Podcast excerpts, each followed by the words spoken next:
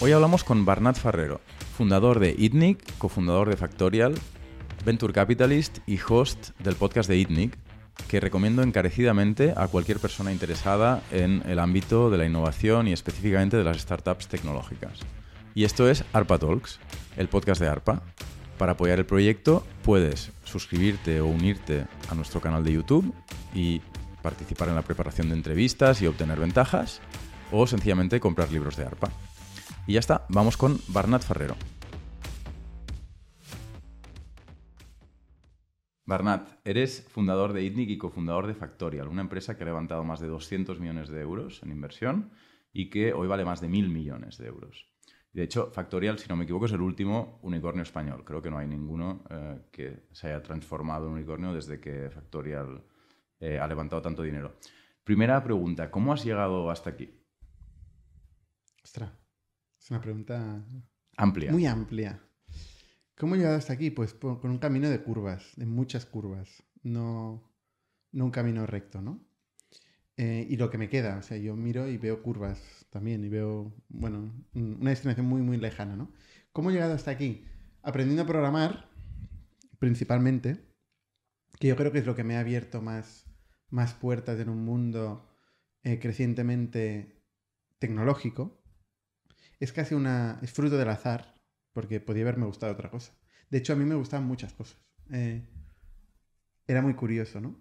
Pero el aprender a programar, concretamente, eh, fue lo que me, me abrió las puertas a, a algo que para mí era pasión, que era construir tecnología, pero que también era negocio, porque la gente me pagaba dinero por ello. De forma relativamente fácil, además, podría decir. ¿no? Porque casi todo el mundo necesita tecnología. Hace 12 años, hace 15 años, hoy, seguramente dentro de 10 años. O sea, es una parte, digamos, de una carrera que te ofrece muchas oportunidades. Entonces, yo llegué a Factorial después de haber hecho muchas cosas antes. Primero una empresa de tecnología, propiamente. Incluso antes, siendo freelance y aceptando proyectos y trabajos que, que la gente me compartía y yo los asumía y era muy, muy barato, construía productos, utilizaba la excusa de construir productos para otros para aprender tecnologías y practicar bueno, distintas eh, técnicas o frameworks, eh, stacks tecnológicos que me, que me interesaba aprender y casi era lo único que me interesaba en aquel momento. Luego de esto, eh, pues una ambición de, de ver muchas cosas me lleva a aceptar más proyectos seguramente de los que puedo asumir, que me lleva a contratar varias gente de mi clase. Estamos en la universidad, Estamos en la universidad. Sí, me he ido muy... Es que no sé cuánta profundidad o granularidad quieres en la respuesta de esta la pregunta. que, la que quieras. Tenemos tiempo. Pues venga, pues entonces empiezo contratando a la gente de mi clase primero. Eh, ¿Cuál fue tu primer trabajador, tu primer contrato? bueno, ¿Lo recuerdas? es que no entraré en el detalle de si No, era no, o no es- era es- contratos. porque obviamente no era contratos. Ya he entrado en el detalle. era básicamente gente de mi clase que trabajaba conmigo. Eh, primero freelance, yo era freelance, Mm. y los otros no eran nada, luego todos éramos freelance. Luego un día alguien me dijo que tenía que constituir una sociedad limitada, que en aquel momento no sabía lo que era. De hecho, me lo explicaron en Barcelona Activa. El servicio, para quien no lo sepa, gran la, ofi- servicio. la oficina eh, del- es un servicio público que ofrece el ayuntamiento de, de acompañamiento a los emprendedores, a los Lo que pasa es que no va autónomos. más allá de ahí. ¿eh? Te explican lo que es una sociedad limitada. Me dijeron, bueno, me, me dieron cuatro tips de cómo, cómo montar la sociedad, ir al notario y tal. Y lo hice. Mm, y lo hice. Entonces, bueno, eh, empezamos a ofrecer servicios de tecnología, puramente tecnología.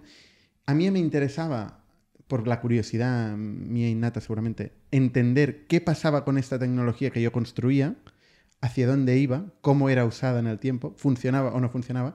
Y eso me llevó a ofrecerles a los clientes contratos de revenue share, que se dice compartición del éxito, del beneficio, del- de la Los facturación, ingresos, eh. de los ingresos, etcétera, ¿no?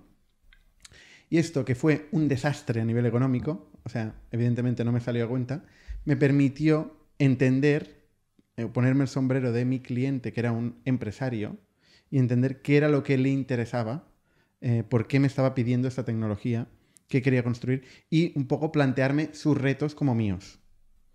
Y de, de este ejercicio de empatía nace mi primera mm, mi primera intención o mi primer entendimiento de lo que es un negocio a largo plazo, ya no solo un negocio de servicio, que aquí te entrego el producto y me pasa lo siguiente, sino un negocio a largo plazo, que luego me llevaría a hacerlo yo. ¿Hacer tú el qué? Un negocio a largo plazo. Ah. Un negocio basado en producto, ¿no? Eh, a largo plazo. Y concretamente fue con uno de los clientes que tenía en aquel momento, que era un señor de Reus, que hacía productos personalizados eh, de printing, hacía producto de printing, y que me había pedido un servicio, me había encontrado eh, pues como un informático más, y que me había pedido unos servicios pues de, para hacer una calculadora, un presupuestador, etc. Y juntamente con él, pues piloteamos decir, oye, ¿por qué no montamos un negocio? Un e-commerce, en aquel momento un e-commerce, pues eh, era algo que estaba empezando a aparecer en todos lados. Y creamos un espacio donde la gente pueda diseñar productos y hacer productos online y luego recibirlos físicamente en casa. Y eso fue mi primera, mi primera compañía eh, que monté. Y luego ahí aprendí mucho. Ahí aprendí mucho, vi que tenía más potencial esta compañía que todo lo que podía hacer con servicios. Y, me, empecé a centrar más en, hacer negocios de producto que en negocios de servicios. Y además, mm, a través de otro emprendedor que veía que estaba levantando dinero con inversores y que contrataba programadores y, ¿no? y, creaba como una historia, una idea, y luego con el dinero se iba acercando a esta idea. Es un, concepto bastante interesante, ¿no? Una profecía que se autocumple. Cuando vi que él lo hacía, eh, dije, yo también. Y entonces empecé a buscar inversores. Para este producto del printing, ¿eh? el cual había montado con este cliente, yo siendo el 51% del capital y él el 49% del capital. Cosa que aceptó, no sé por qué, pero lo aceptó y no le fue mal. Eh, entonces, levanté unos primeros 200 210.000 euros o algo así. Con empresarios de aquí de Barcelona. No ningún inversor sofisticado, nada institucional. Simplemente empresarios individuales que me invirtieron. Y eso fue un poco el inicio, ¿no? de, empezar a hacer eh, pues un negocio a largo plazo, entender cómo funciona, levantar dinero, contratar a gente, empezar a acercarme hasta hacia esta idea, ¿no? Este es un negocio que luego creció bastante. ¿eh? O sea, el primer año vendimos medio millón de euros segundo 1.300.000, el tercero 2 millones y medio, el cuarto 4 y pico, el quinto 6 y pico. Bueno, fue un crecimiento bastante interesante. Y una escuela, es lo que te digo. Pero el problema, ¿cuál fue? ¿Qué ocurrió con ese negocio? Bueno, este negocio ha ido creciendo. En un momento dado contraté un CEO, otro, otro director general, y yo eh, me, fui centrando en uno de los negocios, porque es que lo que no te he contado es que yo en aquella época disperso, curioso, quiero verlo todo, quiero aprenderlo todo, en vez de centrarme en un negocio y hacerlo crecer, lo que hice es arrancar muchos negocios. O sea, pasé de hacer servicios a hacer muchos negocios. Un modelo que hoy se llamaría, pues yo qué sé, una incubadora, un venture builder, algo así. Mm. Con distintos modelos de participación en el capital. En algunos casos yo era el promotor del negocio lo iniciaba y era el socio mayoritario. En otros era un acompañante. Hacía la tecnología y el producto eh, por un porcentaje de la empresa que igual estaba alrededor del 15%. Eh, entonces, bueno, acabé arrancando entre una cosa y la otra 12 negocios. Mm. Y de los 12, 6 funcionaron. Y los otros 6 no. Mm.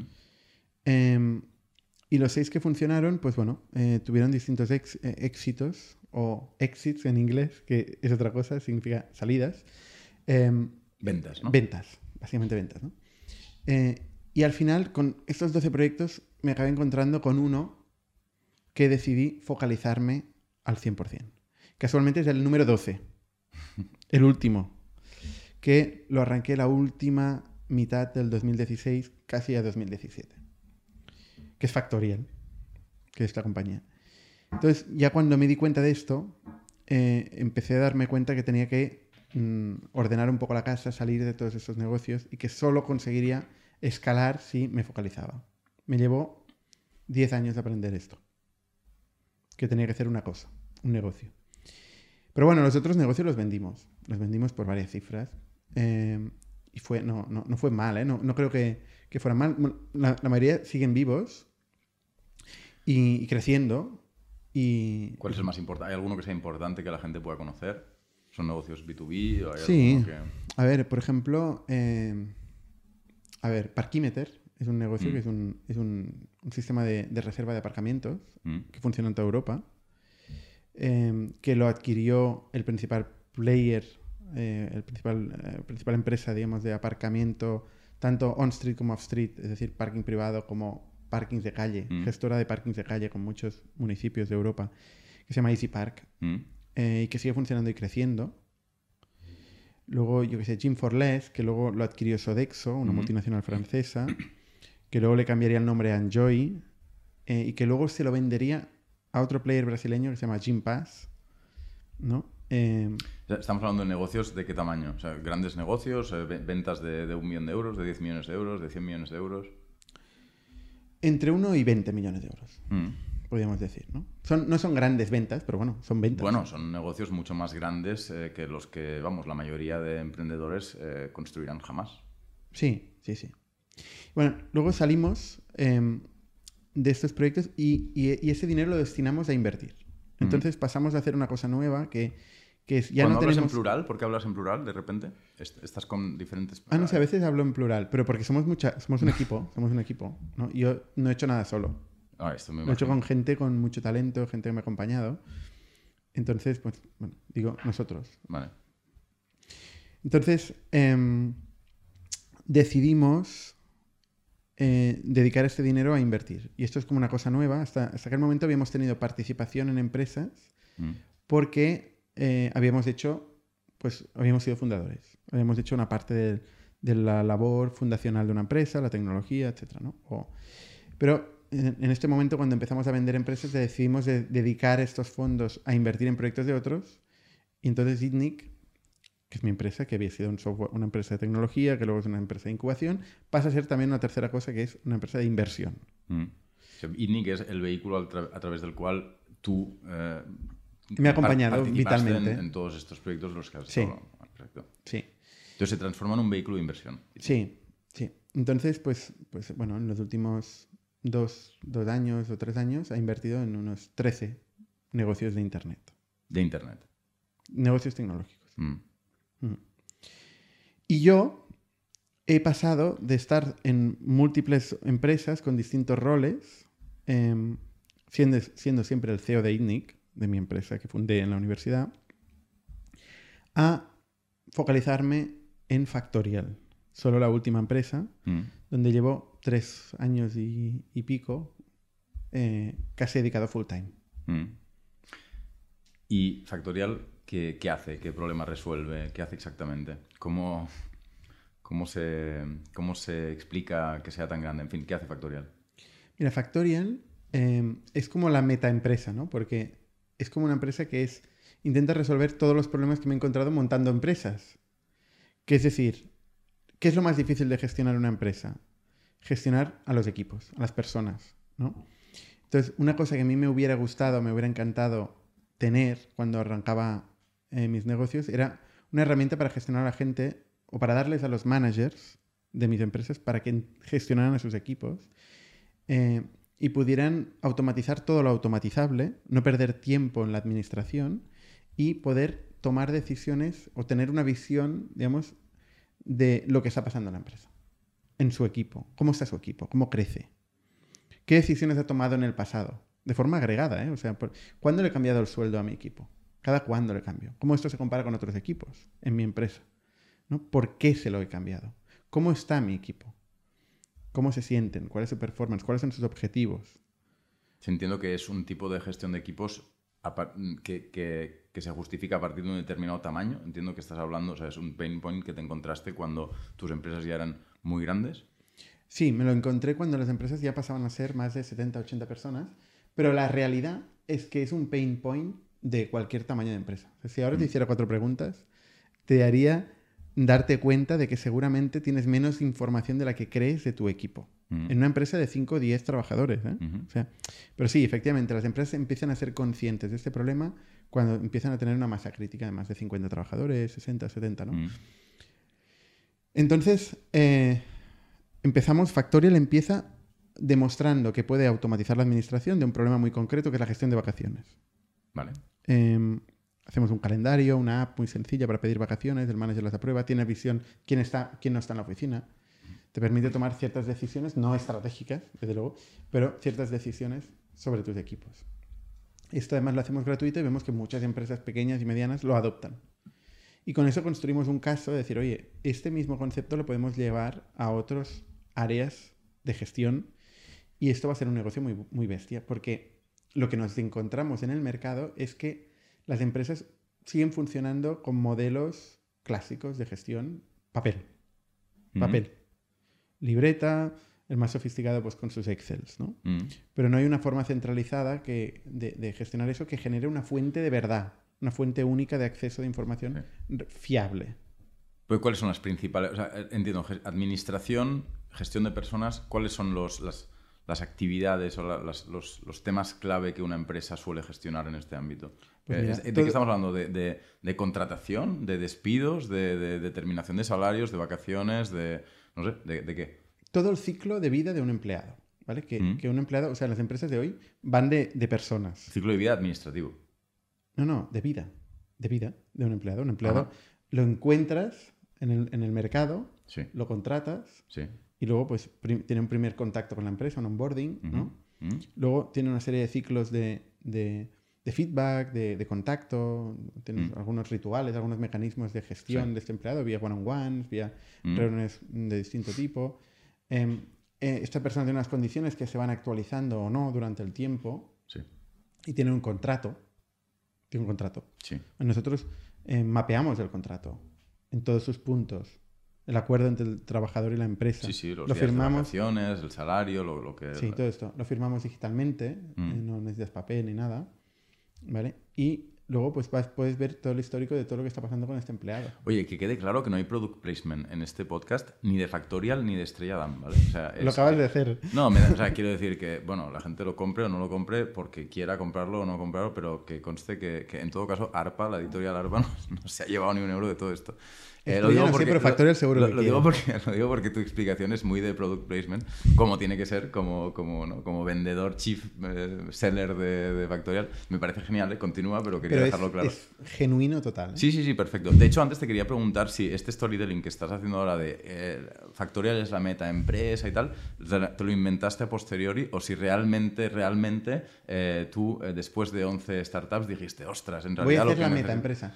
Te engañaría, pero es siempre a posteriori. Vale, vale, gracias. Toda historia No, de startup No, no, creo que has ganado, has ganado en credibilidad porque, eh, claro, empezar a explicar que en realidad el éxito Llegué a la eh, es la... Claro, no. no, no. No, pero sí que es verdad que es- era solucionar un problema propio. A ver, era una combinación de solucionar un problema propio Mm. y ver que en Estados Unidos había una empresa que se llamaba Zenefits. O sea, espera, un momento. ¿Cuál fue de verdad la causa eficiente del nacimiento de Factorial? O sea, ¿qué, qué pasó para que naciera Factorial? ¿La creaste tú? ¿Es una idea que viene de ti? ¿Es una idea que viene de otra persona? Hay una, siempre hay una conversación inicial, ¿no? En el nacimiento Sí. de una empresa hay un input que eh, evidentemente requiere de otras circunstancias, pero que es el input en el que de repente hay un clic. Sí, ¿Cuál es es muy, es ese muy clic? difícil reproducir lo que, todas las circunstancias que hacen que se cree un proyecto. Ajá. Pero mira, en mi caso era, eh, primero de todo, yo voy viendo qué, qué hace la gente en el mundo, ¿no? Y Zenefits era una empresa que apareció en Estados Unidos y tuvo un crecimiento que lo llevó a ser casi una de las empresas de más crecimiento de la historia en aquel momento. Parker Conrad, el fundador, un tío muy, muy determinado, ve una oportunidad, un cambio regulatorio, y dice, oye, SMBs en Estados Unidos, SMBs, ¿qué significa? Small and Medium and Businesses, Business. ¿vale? Las pequeñas y medianas empresas de Estados Unidos no tienen una solución real de gestión de personal. Las hay para grandes empresas. De hecho, Worday eh, es un player que, eh, una, una empresa que aparece en Estados Unidos y, y- y crece, sale de los dos fundadores de PeopleSoft, que tienen, viven en una OPA hostil, eh, que les compra Oracle, etc.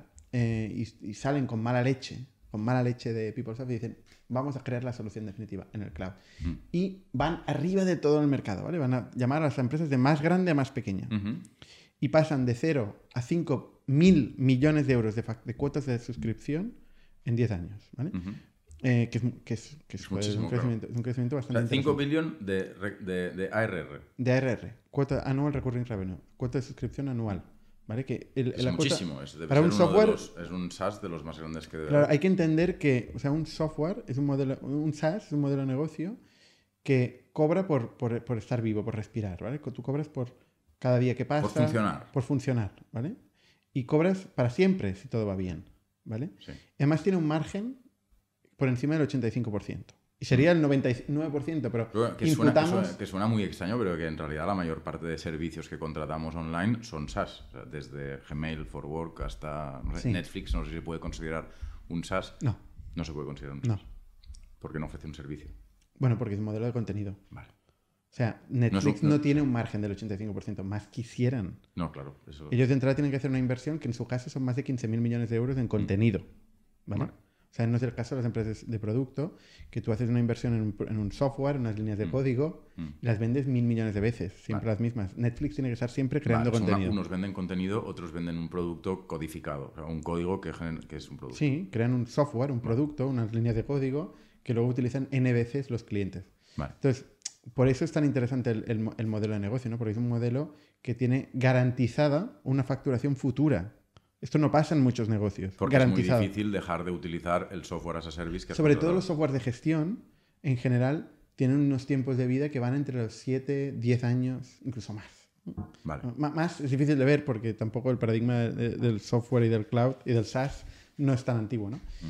Pero Ent- Pero entonces, por volver, porque no sé, yo nos he perdido un poquito los dos, lo siento. Em, por volver a lo que estabas explicando, ¿no? Sí. Em, Factorial acompaña a los trabajadores a lo largo de todo el ciclo de vida de trabajo de esa persona. Pero sí, lo- pero me lo- habías preguntado Sí, cuáles fueron los factores. sí, es verdad.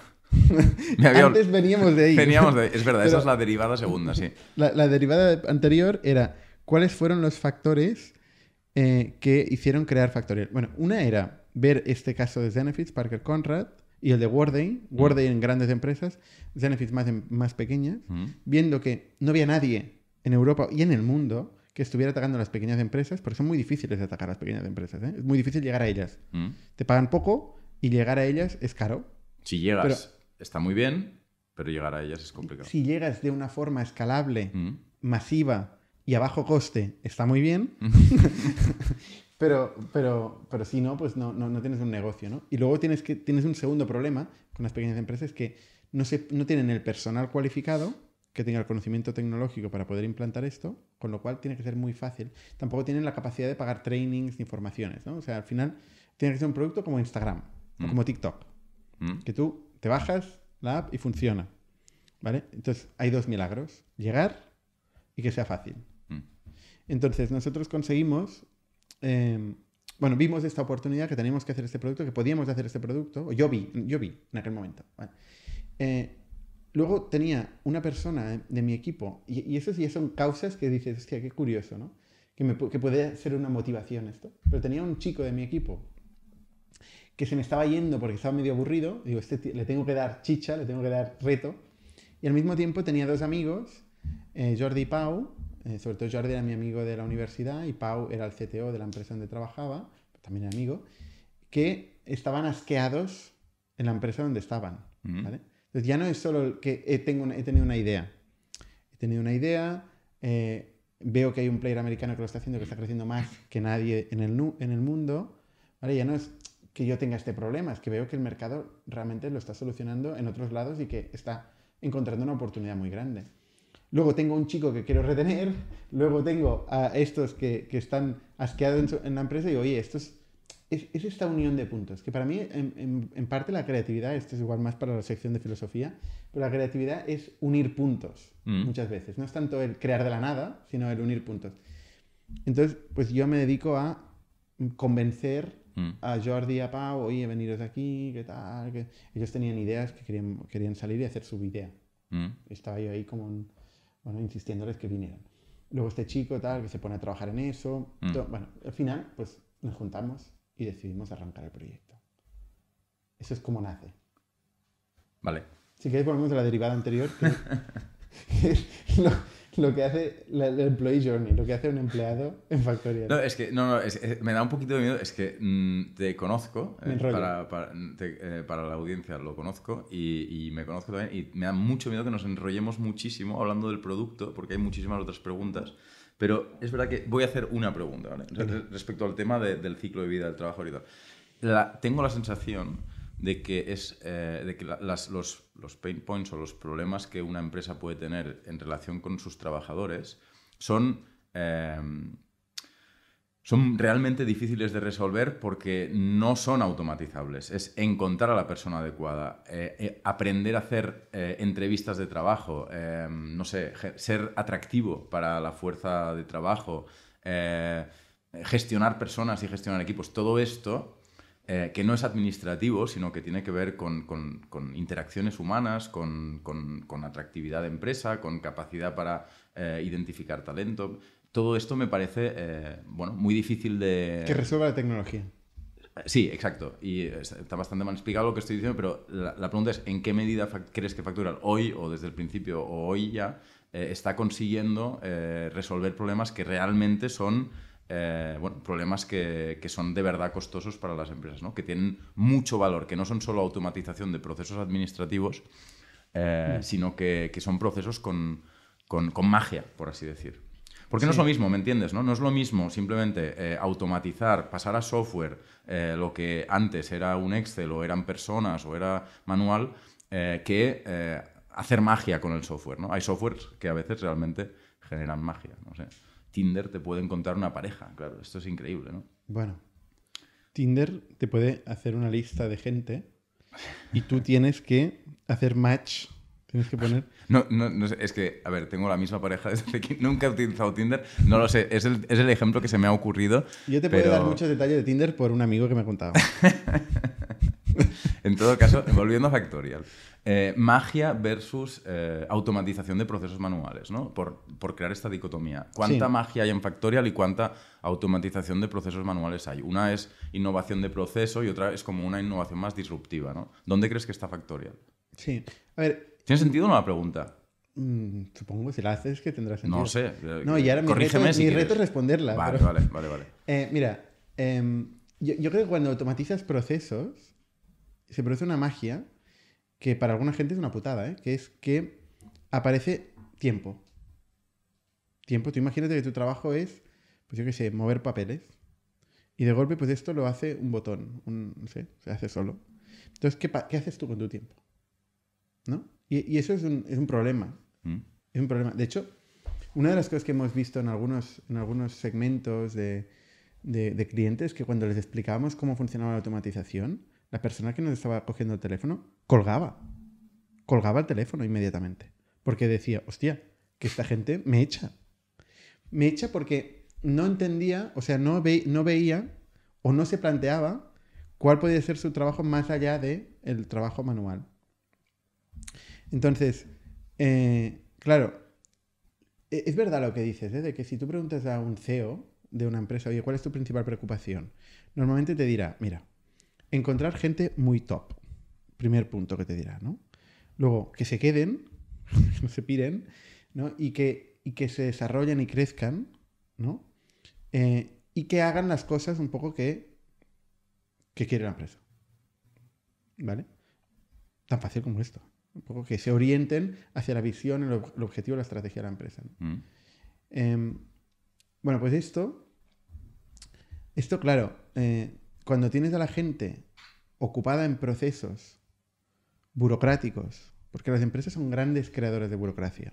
O sea, una empresa tú vas, metiendo gente y va generando burocracia casi sola, procesos, gente que sigue Sí. tareas y, y que no se pregunta qué es lo que qué es lo que tiene que hacer o pues cómo, cómo- qué es lo que tiene que hacer la empresa, digamos, que, cuál Mm. es la razón fundacional, para qué se ha creado esta empresa, qué es lo que se espera eh, de todos nosotros aquí, ¿no? Es, es mucho más fácil coger los procesos e implementarlos. ¿Mm?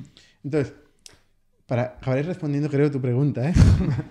Pero aquí la, la- la magia es, vale, una vez hemos, nosotros eliminamos centenares de horas de trabajo manual Mm. y lo calculamos, ¿eh? Son centenares de horas. ¿Mm? Entonces liberamos tiempo. O sea, reducís costes de transacción relacionados con eh, la existencia de, em- de organizaciones grandes No, y pequeñas, ¿eh? y pequeñas.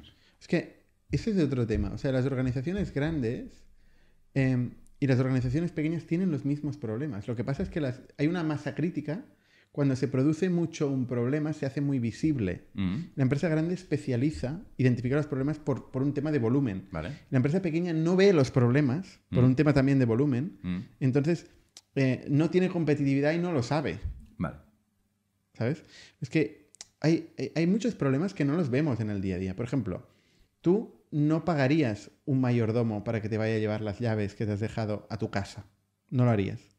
No pagarías un mayordomo para eso. O una mayordomo, que es un servicio. una persona. Un servicio, sí, es un servicio que se llama de mayordomo. Un servicio de, de entrega de, oye, llévame las llaves a este sitio que me las he dejado, ¿no? de, de mensajería. No lo harías. Sin embargo, de golpe te aparece un globo de turno y te metes en, en tu app una aplicación y sabes que por 5 euros tú mandas unas llaves al otro lado de la ciudad y de golpe te empiezas a, a- a encontrar que estás utilizando este servicio. Oye, Mm, igual tenías este problema, pero nunca lo hubieras dicho. Es que tú no, es muy difícil que tú identifiques problemas que no sabes que tienes. Y eso es un poco lo que le pasa a la pequeña empresa. mm. No es consciente que tiene un problema de training and development. de, de- de, ¿Cómo se llama? Training and development. De, de formación. De formación. No, no se identifica que tiene un problema de compensación. crecimiento, No se no identifica que tiene un problema de performance. eh, ¿no? Eh, de desarrollo de talento. No, Mm. no lo identifica. Pero lo tiene. Lo tiene igual que las grandes empresas. Vale, bien. Entonces, nosotros ser capaces de exponer estos problemas, para, incluso para pequeñas empresas, evidentemente para empresas medianas eh, y, y más grandes, ¿no? Aunque no- nosotros vendemos a menos de mil trabajadores. Más de mil trabajadores a veces vendemos, pero, pero no es nuestro foco. Nuestro foco es más eh, en esas empresas entre 50 y 250. Ujú. Pero tenemos muchas empresas de 15 y 20 trabajadores que utilizan nuestro producto y les solucionamos sus problemas. Entonces, nosotros por vía de automatización somos capaces de resolver problemas a, em- a empresas y de encontrarles problemas de talento, de gestión de talento, de gestión de selección, Mm, de gestión de eh, formación, de, ¿no? que a empresas que no sabían que los tenían. Y ahí es donde se produce la magia. Vale. Es cuando el, el- el gerente de la empresa o el manager del equipo empieza a tener información que dice, ostras, eh, no estoy siendo justo con esta persona, no me estoy identificando este problema, o hostia, este tío no viene o esta tía no viene a trabajar, ¿sabes? O coge más vacaciones, o este no coge vacaciones, que también es un problema, ¿no? Mm. O cos- cosas del día a día que no, no se ven, no se notan. Mm. Si tú no, las, si no te las dice alguien, no las notas. Pero que son igual de problemáticas en las grandes empresas que en las pequeñas. Vale. Eh, ¿Te parece que cambiemos de tercio? Porque eh, si no, es A que. mí me es que encanta hablar de es que, Factorial. tengo, es que tengo muchas preguntas sobre Factorial, pero eh, llevamos un rato. Mm, ¿Por qué vale Factorial mil millones de euros? ¿Por qué ha pagado, o dicho de otra manera, ¿por qué ha pagado alguien tanto dinero por Factorial? ¿Qué- Eso deberías preguntárselo a alguien. A ver, yo creo que, que este alguien lo que ha tenido, que es que en este caso, pues la última O ronda. sea, que hemos quizá hecho- para que la gente entienda la pregunta, Hmm. o sea, Factorial eh, hoy vale, entre comillas, mil millones de euros porque ha habido una ronda de inversión en la que hay gente que ha invertido en Factorial a una valoración de empresa de unos mil millones de euros o, o- o mil millones exactos, no lo sé. Mil y Eh, poco. Pero el tema, luego hablaremos de, este- de esta cuestión, es que eh, Factorial no factura eh, tanto como para a priori eh, justificar una valoración tan alta. Entonces, eh, por eso tiene sentido la pregunta. O sea, si quieres, explica un poco, eh, ¿sabes? ¿Qué fa- ¿Cuánto factura Factorial? ¿Por qué se valora pues, una editorial como ARPA eh, a un múltiplo de EBITDA o de facturación y una SaaS company a otro? O sea, em, ¿Me explico? O sea, o si O sea, la, la- un poco la Mona. Lisa, la Mona Lisa no vale la suma de sus materiales. ¿no? ¿Eh? No. No, no, sé. Sigue, sigue. Tú sabrás. Tú sabrás. Si te quieres poner a hablar de la Mona Lisa, adelante. Estoy haciendo comparaciones entre Mona Lisa y Factorial. Muy bien, muy bien. No sé si... No, al final, al final la- la- los precios, los precios no son un, no son un concepto de la física, eh, de la naturaleza, es un con- concepto de comportamiento humano. Y, y el comportamiento humano, una de las cosas que, que determina mucho, muchas veces em, las actuaciones es, es la, la proyección futura. Es la especulación. Que la especulación es una palabra que tiene una asociación muy negativa y para mí es uno de los grandes atributos del ser humano. Es la capacidad de especular. Es decir, anticipar qué va a pasar en el futuro eh, con ciertas cosas. Bueno, es que especulación en la economía marxista se define como una, una acción económica que persigue ganar dinero para sí mismo sin generar valor. Por, de- o sea, por eso quizá oyes a gente hablar de especulación en términos negativos. La idea es generar dinero para ti mismo, ¿no? pero sin generar valor para la sociedad. Eh, Al menos esa es la visión crítica de la especulación. Pero bueno, ibas a defender una visión de la especulación diferente. Me gustaría mucho entender, Mm. eh, eso sería entrar ya en política y tal, ¿no? Pero Sí. entra- Te entender... puedo dar ejemplos de especulación. ¿eh? Pero, pero de todas formas, especulación no necesariamente es económica. O sea, puedes especular en mil cosas que van a pasar. Sí. La, la- la etimología de especulación, Sí. no sé cuál fue la, la- la connotación que tuvo en la economía marxista, no, no lo sé.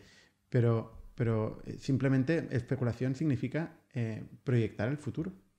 Es tan tonto como esto. En todo caso, es la definición que estás utilizando tú de especulación, para que la gente entienda, porque si no la gente oirá especulación y a lo mejor tendrá un concepto de la especulación negativo, entonces tú tienes otro. ¿Qué es esto? Simplemente especular sobre Pero, el futuro, ¿no? bueno, Hacer proyección sobre el futuro. etimológicamente eh, m- viene de eso. ¿eh? Mm. De, de todas formas, si quieres, entramos en el tema marxista, que me gustaría entender. No, no, no, no. me gustaría entender cómo uno gana dinero sin generar valor. Eh, Que no sea robando, ¿eh? Bueno, eh, hay más, eh, pues tú puedes, por ejemplo, eh, prever que va a haber escasez de eh, trigo en Barcelona, comprar trigo a un precio, generar una posición de mercado dominante y no vender ese trigo durante un tiempo, de tal manera que generas una necesidad de compra eh, al cabo de un determinado tiempo en tus, en tus clientes y doblas, triplicas Nos o pondremos, por un, 10 el nos precio. pondremos ahí en un, un agujero de conejo con este tema. Porque, no, simplemente por porque darte un ejemplo la de lo compra, que- La compra y la venta es lo que hace eficientes a los, los mercados, ¿vale? Por la razón que sea, Mm. es lo que hace descubrir la verdad. Sí. El precio. El precio no existe, insisto. Entonces, en una economía de mercado, cuando hay muchas transacciones, es cuando uno puede aproximarse al precio. El precio eh, parte de muchas creencias sobre el futuro. Sí. Tú sabes que has dicho muy alegremente, va a haber escasez de trigo, pero no creo que esta persona tenga una bola de cristal. Con lo cual, es una especulación, es una idea sobre el futuro que va a contrastar con todos los agentes del mercado y que al final va a acabar aproximando el precio de hoy en base a toda una información democratizada Mm. que te ha dado el mercado, a no ser que haya una alteración del Sí, mercado. sí, sí. Eh, es- es- eso es donde. O sea, es, es un, es un efecto casi mágico, te diría yo. De descubrimiento del- de la Vale, verdad. pero venga, Mona Lisa, Factorial, mil millones de euros. Valoración, precio. Eh, entonces, básicamente, toda esta explicación ahí filosófica viene de que. Y en, en las startups hace falta mucha filosofía, ¿eh? O sea, yo- eh, viene de que hay gente que cree que especula sobre el futuro, si no te gusta especula, que proyecta el futuro Mm. eh, a, a una visión de que, oye, las empresas pequeñas que no tienen tecnología, que hay muchísimas, nosotros estamos en nueve geografías, nueve países del mundo, ¿vale? Ajá.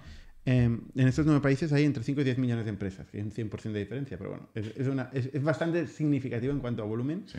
como para decir, eh, si estas empresas adoptaran una solución como la nuestra, eso sería un mercado eh, con, con racionales de hoy, con métricas y múltiplos de, de hoy, valorado en más de 100.000 millones de euros.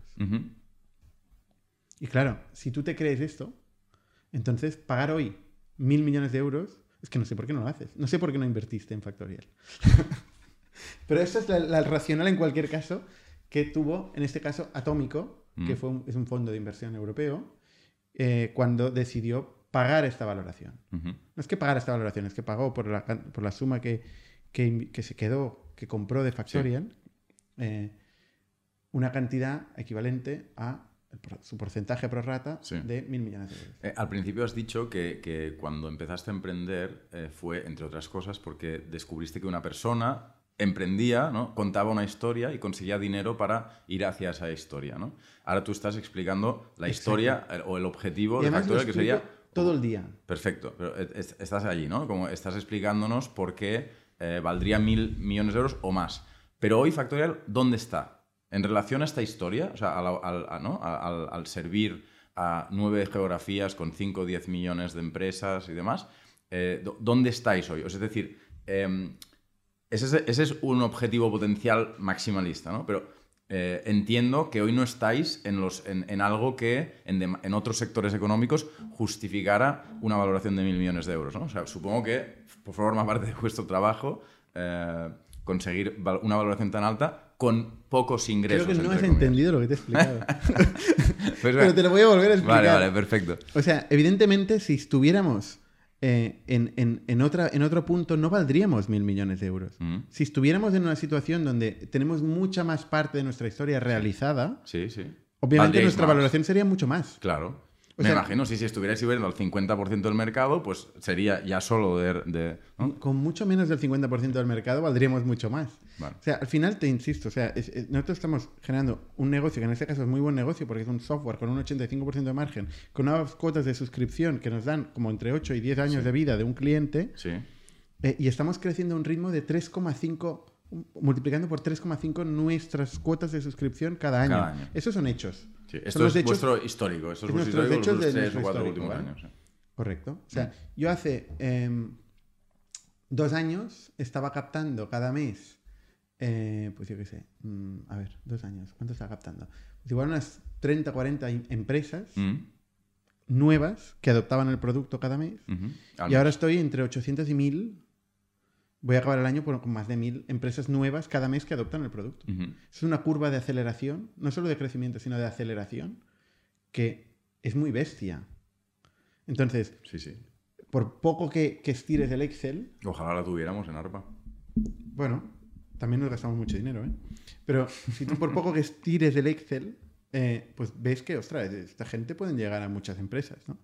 Y muchas empresas con estos economics de 85% de margen, con 10 años de vida Sí. de un cliente, oye, esto es un negocio muy potente. Y entonces la gente que se lo cree, pues paga. Sí. Y al final, como es un mercado, a ver, nosotros mucha gente nos ofrecía menos.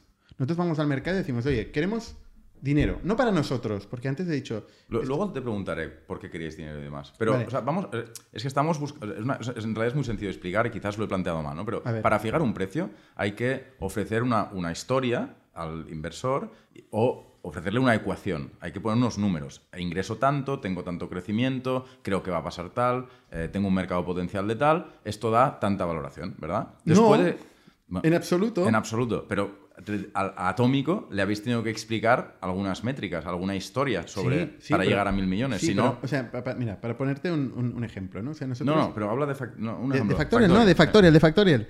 En esta ronda que hemos hecho, que hemos levantado, hemos hablado con inversores, muchos, más- casi 100. Vale. O sea, muchos, son muchos. Hay algunos que nos ofrecían el mismo dinero, pero a una valoración de 300 millones de euros. Vale, pero ¿por qué? O sea, ¿cuánto facturáis? ¿Qué múltiplos proponíais? ¿Sabes? Eh, intenta Que no explicarlo. proponíamos múltiplos. Nosotros no proponemos los múltiplos. No es nuestro trabajo, es el trabajo del inversor proponer el múltiplo. Decir, oye, yo por eso pago tanto. Ah. No es el trabajo del emprendedor proponer el múltiplo, o hombre. sea, el precio lo propone el inversor. claro. O sea, Es, vosotros habéis puja- ido, es como una puja. habéis ido al mercado y habéis dicho, oye, ¿cuánto ofrecéis por esto? Hemos dicho, queremos 100 millones de euros. Vale. Esa es- era nuestra... Y no habéis dicho queremos diluirnos tanto porque es, queremos, no queremos diluirnos. Si puede ser 100 millones de euros gratis, Sí. mejor, pero nadie te los da. Entonces, vale, pues es a cambio de un trozo de la empresa. Pues el mínimo posible, ¿no? Como fundadores nosotros queremos, no, no nos queremos Sí. diluir. Y no solo eso, hay muchas más cosas que no queremos. No queremos perder el control de la Pero en empresa. las rondas la- las diluciones suelen estar bastante estandarizadas. En absoluto. En absoluto. En absoluto. No sé quién te ha contado eso, es mentira. No, no, es una pregunta. No, no. No hay nada estandarizado en las rondas. ¿Vale? En los negocios no hay nada estandarizado. Y mejor que no lo haya. Porque todos buscamos oportunidad. Estamos buscando siempre el, el hueco. La gente que Menos en la gestión de personas, donde buscamos estandarización a través de Factorial. No, tampoco. No, no. Lo que buscamos es automatización de lo, de lo superfluo para poder ser creativos en lo importante. No estandarización, no, no. Automatización de lo superfluo. Entonces, ¿por qué vale Factorial mil millones de euros? Porque vosotros habéis convencido a alguien ni siquiera habéis convencido a alguien de pagar ese precio, sino que simplemente habéis ido al mercado, habéis pedido dinero, habéis pedido 100 millones de euros y ha habido una persona o un, vamos, un fondo de inversión que ha aceptado. no es que haya aceptado, ha propuesto poner esos eh, millones a cambio de un determinado porcentaje o, por tanto, a una determinada valoración. Esto funciona así. Funciona así. Hay gente que no, ¿eh? Hay emprendedores que cometen el error Mm, de hacer un cálculo, ellos, con su Excel, y decidir el precio por el otro. mm. Para mí es un error. Y lo que le ha gustado a Atómico es, entiendo, la retención del cliente, el tamaño del mercado potencial. ¿Qué más? ¿Vuestro crecimiento anterior? Sí, y después hay un factor de nuestra cara bonita. No, por, por nuestra intentar... capacidad de ejecución, el equipo, el, el talento que han visto, cómo lo han valorado, no sé. Mm. Esto es muy ya es más subjetivo, ¿eh? Pero sí, en esas etapas hay más métrica, hay más números. Los números, efectivamente, es crecimiento.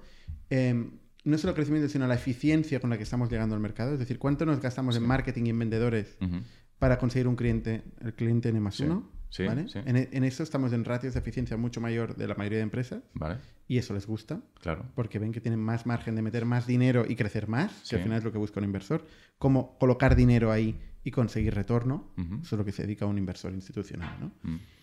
Eh, y, y- y básicamente esto.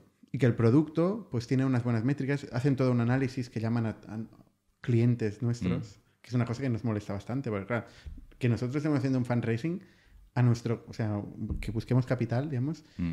a nuestros, a nuestros clientes les importa un pepino.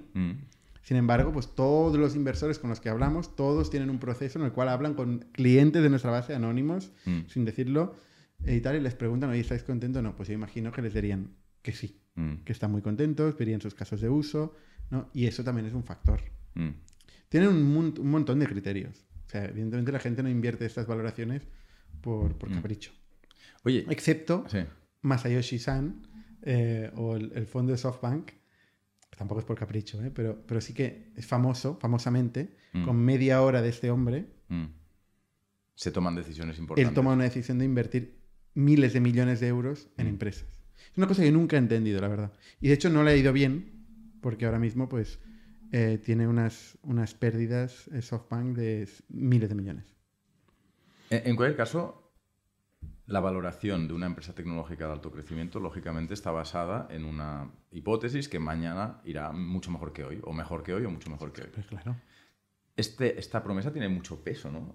O sea, ¿cuánta, ¿qué tipo de presión ejerce sobre ti o sobre eh, tus cofundadores y, y ti mismo eh, una, Mm, una- cero. una- un peso, una presión tan grande? Cero porque es tan grande la presión que me pongo a mí mismo Mm, que el factor este marginal de un fondo sí. que además pues, se ¿cuál- dedica a eso, Entonces, ¿cuál- cuán- ¿cuánto peso tiene la presión que te pones a ti mismo? Mucha.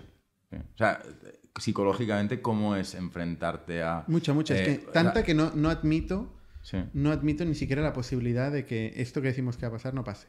O no Mm. pase en un porcentaje alto. Claro, tú has de estar convencidísimo de que esta historia...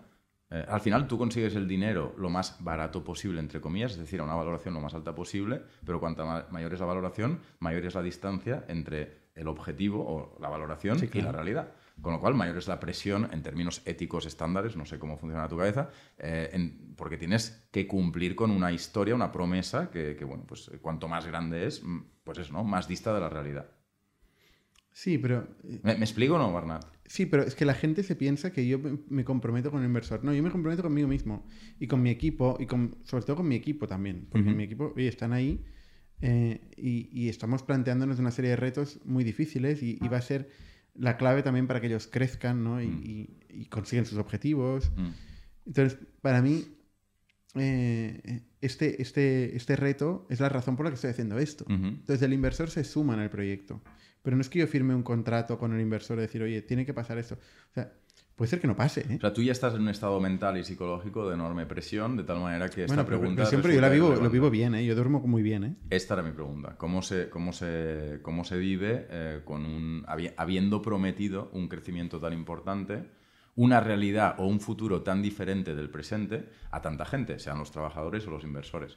Es- no digo que sea feo, ni, o sea, me parece bonito mm, este storytelling, ir a buscar, ¿no? me parece idealista, soñador, pero también, eh, no sé, eh, cada uno debe funcionar de una manera diferente, pero me parece como, eh, pues eso, ejercer mucha, mucha presión sobre, sobre uno mismo. Pero no lo vives así. En todo caso, no, No lo vivo así porque yo lo veo como algo tan motivador conseguir esto. Tengo tanto interés en que pase porque voy a aprender tantísimo, me lo voy a pasar bien, voy a resolver cosas que nadie ha resuelto. Yo soy competitivo, a mí me gusta hacer cosas que no ha hecho nadie. Mm, ¿Sabes? A mí ser la empresa de más crecimiento del mundo me encantaría. No sé si lo conseguiré, pero me encantaría. ¿Sabes? Encontrar formas, palancas de crecimiento, encontrar formas de crear producto, construir producto diferentes que nadie, a mí me motiva que no te puedes ni imaginar. O sea, no, no se me ocurre otras motivaciones. Igual si se me ocurrieran no estaría haciendo esto. Bueno, es como una carrera o un juego en el que por ahora vas ganando, ¿no? donde Entonces, me lo paso bien, trabajo con gente increíble, top, mm, ¿no? Aprendo un montón. Cada Mm. seis meses estoy haciendo cosas que nunca hubiera pensado que podría hacer, ¿no? mm, Eh, y como más crecemos, más es el reto. Es decir, más, más es la oportunidad también de aprender. Porque mucha gente nunca sale, la mayoría de empresas nunca salen de las primeras etapas, ¿no? Y en Europa es muy típico que decir, oye, ya he conseguido vender 10 millones de euros, lo voy a vender. Voy a vender la empresa y voy a hacer otra cosa, porque para asegurar el riesgo, ¿no? Porque aquí no somos muy de tomar riesgos. Pero a mí, al revés, o sea, cuando ya hemos llegado aquí, mayor es el incentivo de seguir explorando a ver qué hay después. Mm, No menor, mayor. O sea, yo nunca vendería ahora en este momento, no se me pasaría por la cabeza. Quiero vivir lo que, lo que viene ahora. Entonces, a mí esto es lo que me O motiva. sea, tú no has vendido nunca una acción de Factorial. He vendido acciones de Factorial. ¿Qué quieres decir? Acciones de Esto es Factorial. una contradicción lo que acabas de decir. No, hombre, no. no, ¿Qué no. quieres decir que no no, o sea, explica, bueno, explícalo, A ver, explícalo. a ver, te explico. Yo no vendería la empresa. No venderías la empresa. No vendería la empresa. Vender una acción. Pues igual vendería una acción. Vale. Para, para tapar huecos. ¿sabes? Mm. Tapar agujeros. Eh, ¿Sabes? Eh, eso sí que lo he hecho. Y además, es una cosa que les recomiendo a todos los emprendedores que hagan. ¿Qué, qué cosa? Vender una acción. de Vender una acción. o dos. Vender ¿O un- cuántas? ¿O cuántas? un es, es un criterio que. Sí. Yo, por ejemplo, un criterio que es interesante eh, o que a mí me. No, me- pero oye, para dar un poco de contexto, o sea, lo que estamos hablando es que en las rondas los, em- los emprendedores a veces eh, van al mercado secundario ¿no? y venden una parte de, su- de sus acciones simplemente para conseguir algo de dinero, algo de seguridad, porque no es tan sencillo, porque aunque tú estés dirigiendo una empresa o codirigiendo una empresa que vale mil millones de euros, a lo mejor tú no tienes nada en el banco, entre comillas. Exacto, que y eso es muy que- típico. Que tú sí que lo tienes por las aventuras anteriores, pero bueno, que esto es muy típico, ¿no? Eso es muy típico y es la típica crear- pregunta morbosa que te hacen los cabrones de entrevistadores de, oye, ¿tú has vendido algo? A, a- a mí no me interesa nada, pero yo creo que, No, no, sí hay, que no, pero hay que someterte, hay que someterte a un tercer grado sobre Claro, Factorial claro. que ya está durando mucho porque hay muchas otras cuestiones más interesantes. Yo te explico, no, no pasa nada. A ver, cuando, primero, cuando tú haces una ronda, no hay un secundario. Esto, esta asociación eh, solo es un problema de, de- de- Tienes que tener mucha suerte para que pase eso, Sí. ¿no? Básicamente tienes que tener mucha gente interesada en comprar acciones. Porque si solo tienes uno, eh, está- el incentivo del inversor es que el dinero, su dinero vaya en la compañía, no a tu bolsillo. Está claro. Además, te, parece que te desincentive si va a tu bolsillo, ¿no? Eh, porque dice, oye, yo he hecho dinero. No, no. Él quiere que tú estés focalizado absolutamente en la compañía. Con lo cual, su dinero va a- en la compañía para crecer y hacer este plan de negocio que tú dices que va a pasar. Ahora, cuando de golpe hay mucha gente interesada en invertir en esta ronda, entonces empiezan a pelear los Mm. inversores. Sí, es una cuestión de oferta y de demanda. Claro, entonces dicen, no, no, es que yo quiero un porcentaje más alto, entonces quiero meter dinero. Lo que se dedican los inversores es a meter dinero. Tienen que meter el máximo dinero posible en los proyectos buenos. Eso es su negocio, ¿vale? Entonces de golpe aparece otro que dice, no, no, o un socio existente que dice, no, no, no, yo también quiero meter dinero, todos quieren meter dinero. Entonces tú apareces como fundador y dices, no, os- no esperéis, no os peleéis, que aquí tengo dos acciones, o, o tres, o cuatro. Yo, aquí hay distintas escuelas de pensamiento, Sí. cuánto es bueno vender. Eh, nosotros nunca hemos vendido más de, de un 1% de nuestras Porque, acciones. ¿cu- ¿cuál es el- el- el- el- la, la propiedad de Factorial? ¿Qué, qué aspecto, si se puede explicar, qué aspecto tiene? O sea, tú tienes un, un 10%, un 20%, un 30%. Atómico ha comprado un 20%. Mira, entre los tres Bueno, fundadores- Atómico, ha comprado eh, un 12%, ¿no? Algo así, por la valoración. No sé si lo han publicado y no, Bueno, no vale, a decir yo. Pero eh, entre los tres fundadores tenemos un 30 y pico por ciento. Vale. ¿Vale? Y de los tres fundadores, Jordi y yo Mm. somos mayoritarios. ¿no? Vale. Entonces, mm, nosotros lo- nuestro criterio ha sido vender alrededor de un 1% de nuestras acciones. Imagínate. Sí. Totalmente O sea, cero 0,1, significativo. Un 0,2, un 0,1 y medio. Cero significativo. Vale. Y claro, eh, lo que pasa es que cuando ya son mil millones de euros, pues claro, es dinero, ¿no? Claro. Entonces, ¿yo por qué recomiendo esto a los, a los emprendedores? Bueno, déjame acabar lo que iba a decir. Porque de alguna forma, el emprendedor que está pensando en el corto plazo Mm. o en, o en este, esta salida o esta venta eh, por algunos millones de euros, Mm. eh, igual se, se, mm, no, no está pensando en crear la siguiente categoría de software, ¿no? No está igual pensando en cambiar el mundo, igual no está pensando en estar 10 años o 15 o 20 o 30 haciendo esto, ¿no? Mm. Eh, entonces yo creo que le- al, al inversor también le interesa que el emprendedor tenga su Claro. riesgo balanceado para que pueda ser pueda asumir riesgos importantes para construir algo muy grande. Ujú. Entonces, en vez de verlo algo como, como algo negativo, creo que es algo positivo que los emprendedores cuando tengan la oportunidad pueden diversificar un poco, pueden sacar un poco de riesgo del negocio. Muy poco. Sí, no, lo, justo, lo, lo Lo que le justo. parezca adecuado al inversor más el Yo emprendedor. he hablado con emprendedores que en secundario son partidarios de vender el 10%. Cada vez que hay una ventana de liquidez, una oportunidad de liquidez, venden el 10% de sus acciones. Para mí es mucho, un 10%. de sus acciones. Es mucho. Pero bueno, esto depende cuál es el criterio de diversificación versus concentración de activos que tiene cada emprendedor.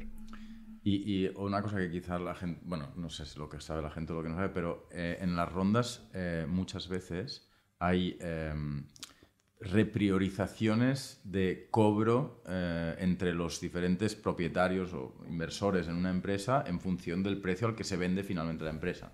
No sé si me explico. el atómico ha entrado y se quedará con los primeros X millones que entren en una eventual venta factorial o, o no.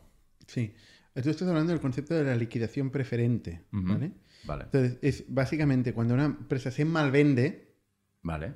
solo cuando se malvende, sí. entonces se vende por un valor inferior, por ejemplo, a mil millones de euros, ronda, sí. ¿vale? Entonces es cuando empiezan las cascadas de liquidaciones preferentes y funcionan por cascada. Porque dices, bueno, como las rondas se organizan por mm, etapas, normalmente pues se les pone nombres de letras. La serie A, la serie B, la serie C. Bueno, nosotros ahora hemos hecho la serie C. Vale. vale, pues todo el dinero que ha entrado en la serie C, en caso de una malventa, malventa significa por menos de mil millones de euros, ellos van a tener el derecho de recuperar su dinero antes de que el resto de socios que han entrado antes cobren su parte proporcional del capital. Esto es como muy... Es, bueno, vale, vale. Sí. Es complejo. Cuando empiezas a hacer Excel, tú no sabes lo complejo que se vuelven esos Excel. Entonces, y luego vienen los de la serie B. Los que han entrado en la serie B en un caso de mal mala venta, pero ojo porque la mala venta de la serie B ya no es mil millones, sino es menos de, en ese caso eran 400, no sé, 400 y pico millones de euros, pues ellos tienen derecho a cobrar tal. luego vienen los de la serie A, ¿vale? Pero tiene que ser muy mala venta para que los de la serie A o las de tal tengan que aplicar esta cláusula del contrato que es que mm. puedan liquidar preferentemente. Entonces, si, si, pienso en la cuenta bancaria de Factorial, si hay una, no sé si hay una o muchas, supongo que hay diferentes, pero uno entra ahí y ve, pues no sé, 150 millones de euros o los que sean. Eh, mm, ¿Para qué queréis tanto dinero y sobre todo cómo se invierte tanto dinero sin perder eficiencia, sin malgastarlo? No sé si es una pregunta que se puede responder deprisa. Sí, se puede responder muy, muy deprisa. Eh, a ver, malgastar dinero es, algo que no vas a ver en, mi diccionario. Mm. O sea, nosotros no hemos levantado una ronda y hemos hecho una fiesta en las Bahamas, como hacen algunas startups, cosa que nunca he entendido eh, para celebrar que han cerrado una ronda. Como si cerrar una ronda fuera el objetivo de alguien. O sea, cuando cierras una ronda el día después, tienes un trozo menos de empresa. Algunos emprendedores tienen menos control de su empresa, la mayoría. No es nuestro caso, en, este caso. Eh, y joder, y, sí, tienes más dinero en el banco, pero todavía no lo has usado, o sea, no, has conseguido nada con ese dinero. Entonces, esto no es una celebración, para mí no es una celebración. Sí, tienes más recursos, igual tienes más recorrido. Igual si una empresa que pierde dinero, pues tiene más tiempo de vida, eso es importante, ¿no? Estar vivo. Pero el objetivo de una empresa normalmente es solucionar un problema del mercado, crear un producto, venderlo masivamente, eh, no sé, estos mm. son los, ¿no? Mm, creo que son los objetivos de la empresa, ganar dinero, también, ganar dinero. Pero justamente levantar dinero y perder un trozo de la empresa, no sé cómo esto es un motivo de celebración. Mm. Entonces, y, nosotros... gasta mucho, quema mucho dinero o quema poco dinero, quema, lo, que tiene que quemar. Bueno, quema una cifra arbitraria de dinero que hemos decidido nosotros. Sí, sí, Que es arbitraria. ¿eh? Podríamos gastar menos o más. Podemos ser más o menos agresivos. Podemos invertir en más o menos cosas. Nosotros básicamente invertimos dinero en crear más, más soluciones a problemas de las empresas, es decir, producto y, tecnología. Hoy tenemos un equipo de 200 ingenieros, mm. ¿vale? Son bastantes y cuestan mucho dinero. Tienen la manía de querer cobrar bastante dinero los ingenieros. Y luego invertimos en un equipo de go-to-market, que le llamamos, que es el equipo de marketing y ventas, que nos permite llegar a más empresas. ¿vale? En eso gastamos dinero. Podemos gastar más o menos dinero en el go-to-market, eh, siendo más o menos agresivos en captar el cliente en N, más uno.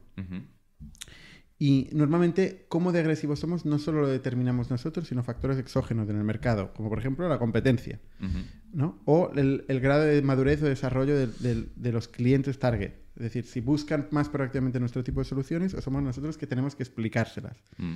¿vale? Esto determina nuestro coste de adquisición de clientes en la parte de, mercado. Y luego la parte de producto depende de nuestra capacidad de tener buenas ideas, crear buenas soluciones eh, para los problemas del mercado y nuestra capacidad de encontrar, gestionar y coordinar ingenieros, gente de producto, diseñadores, que construyen estas soluciones.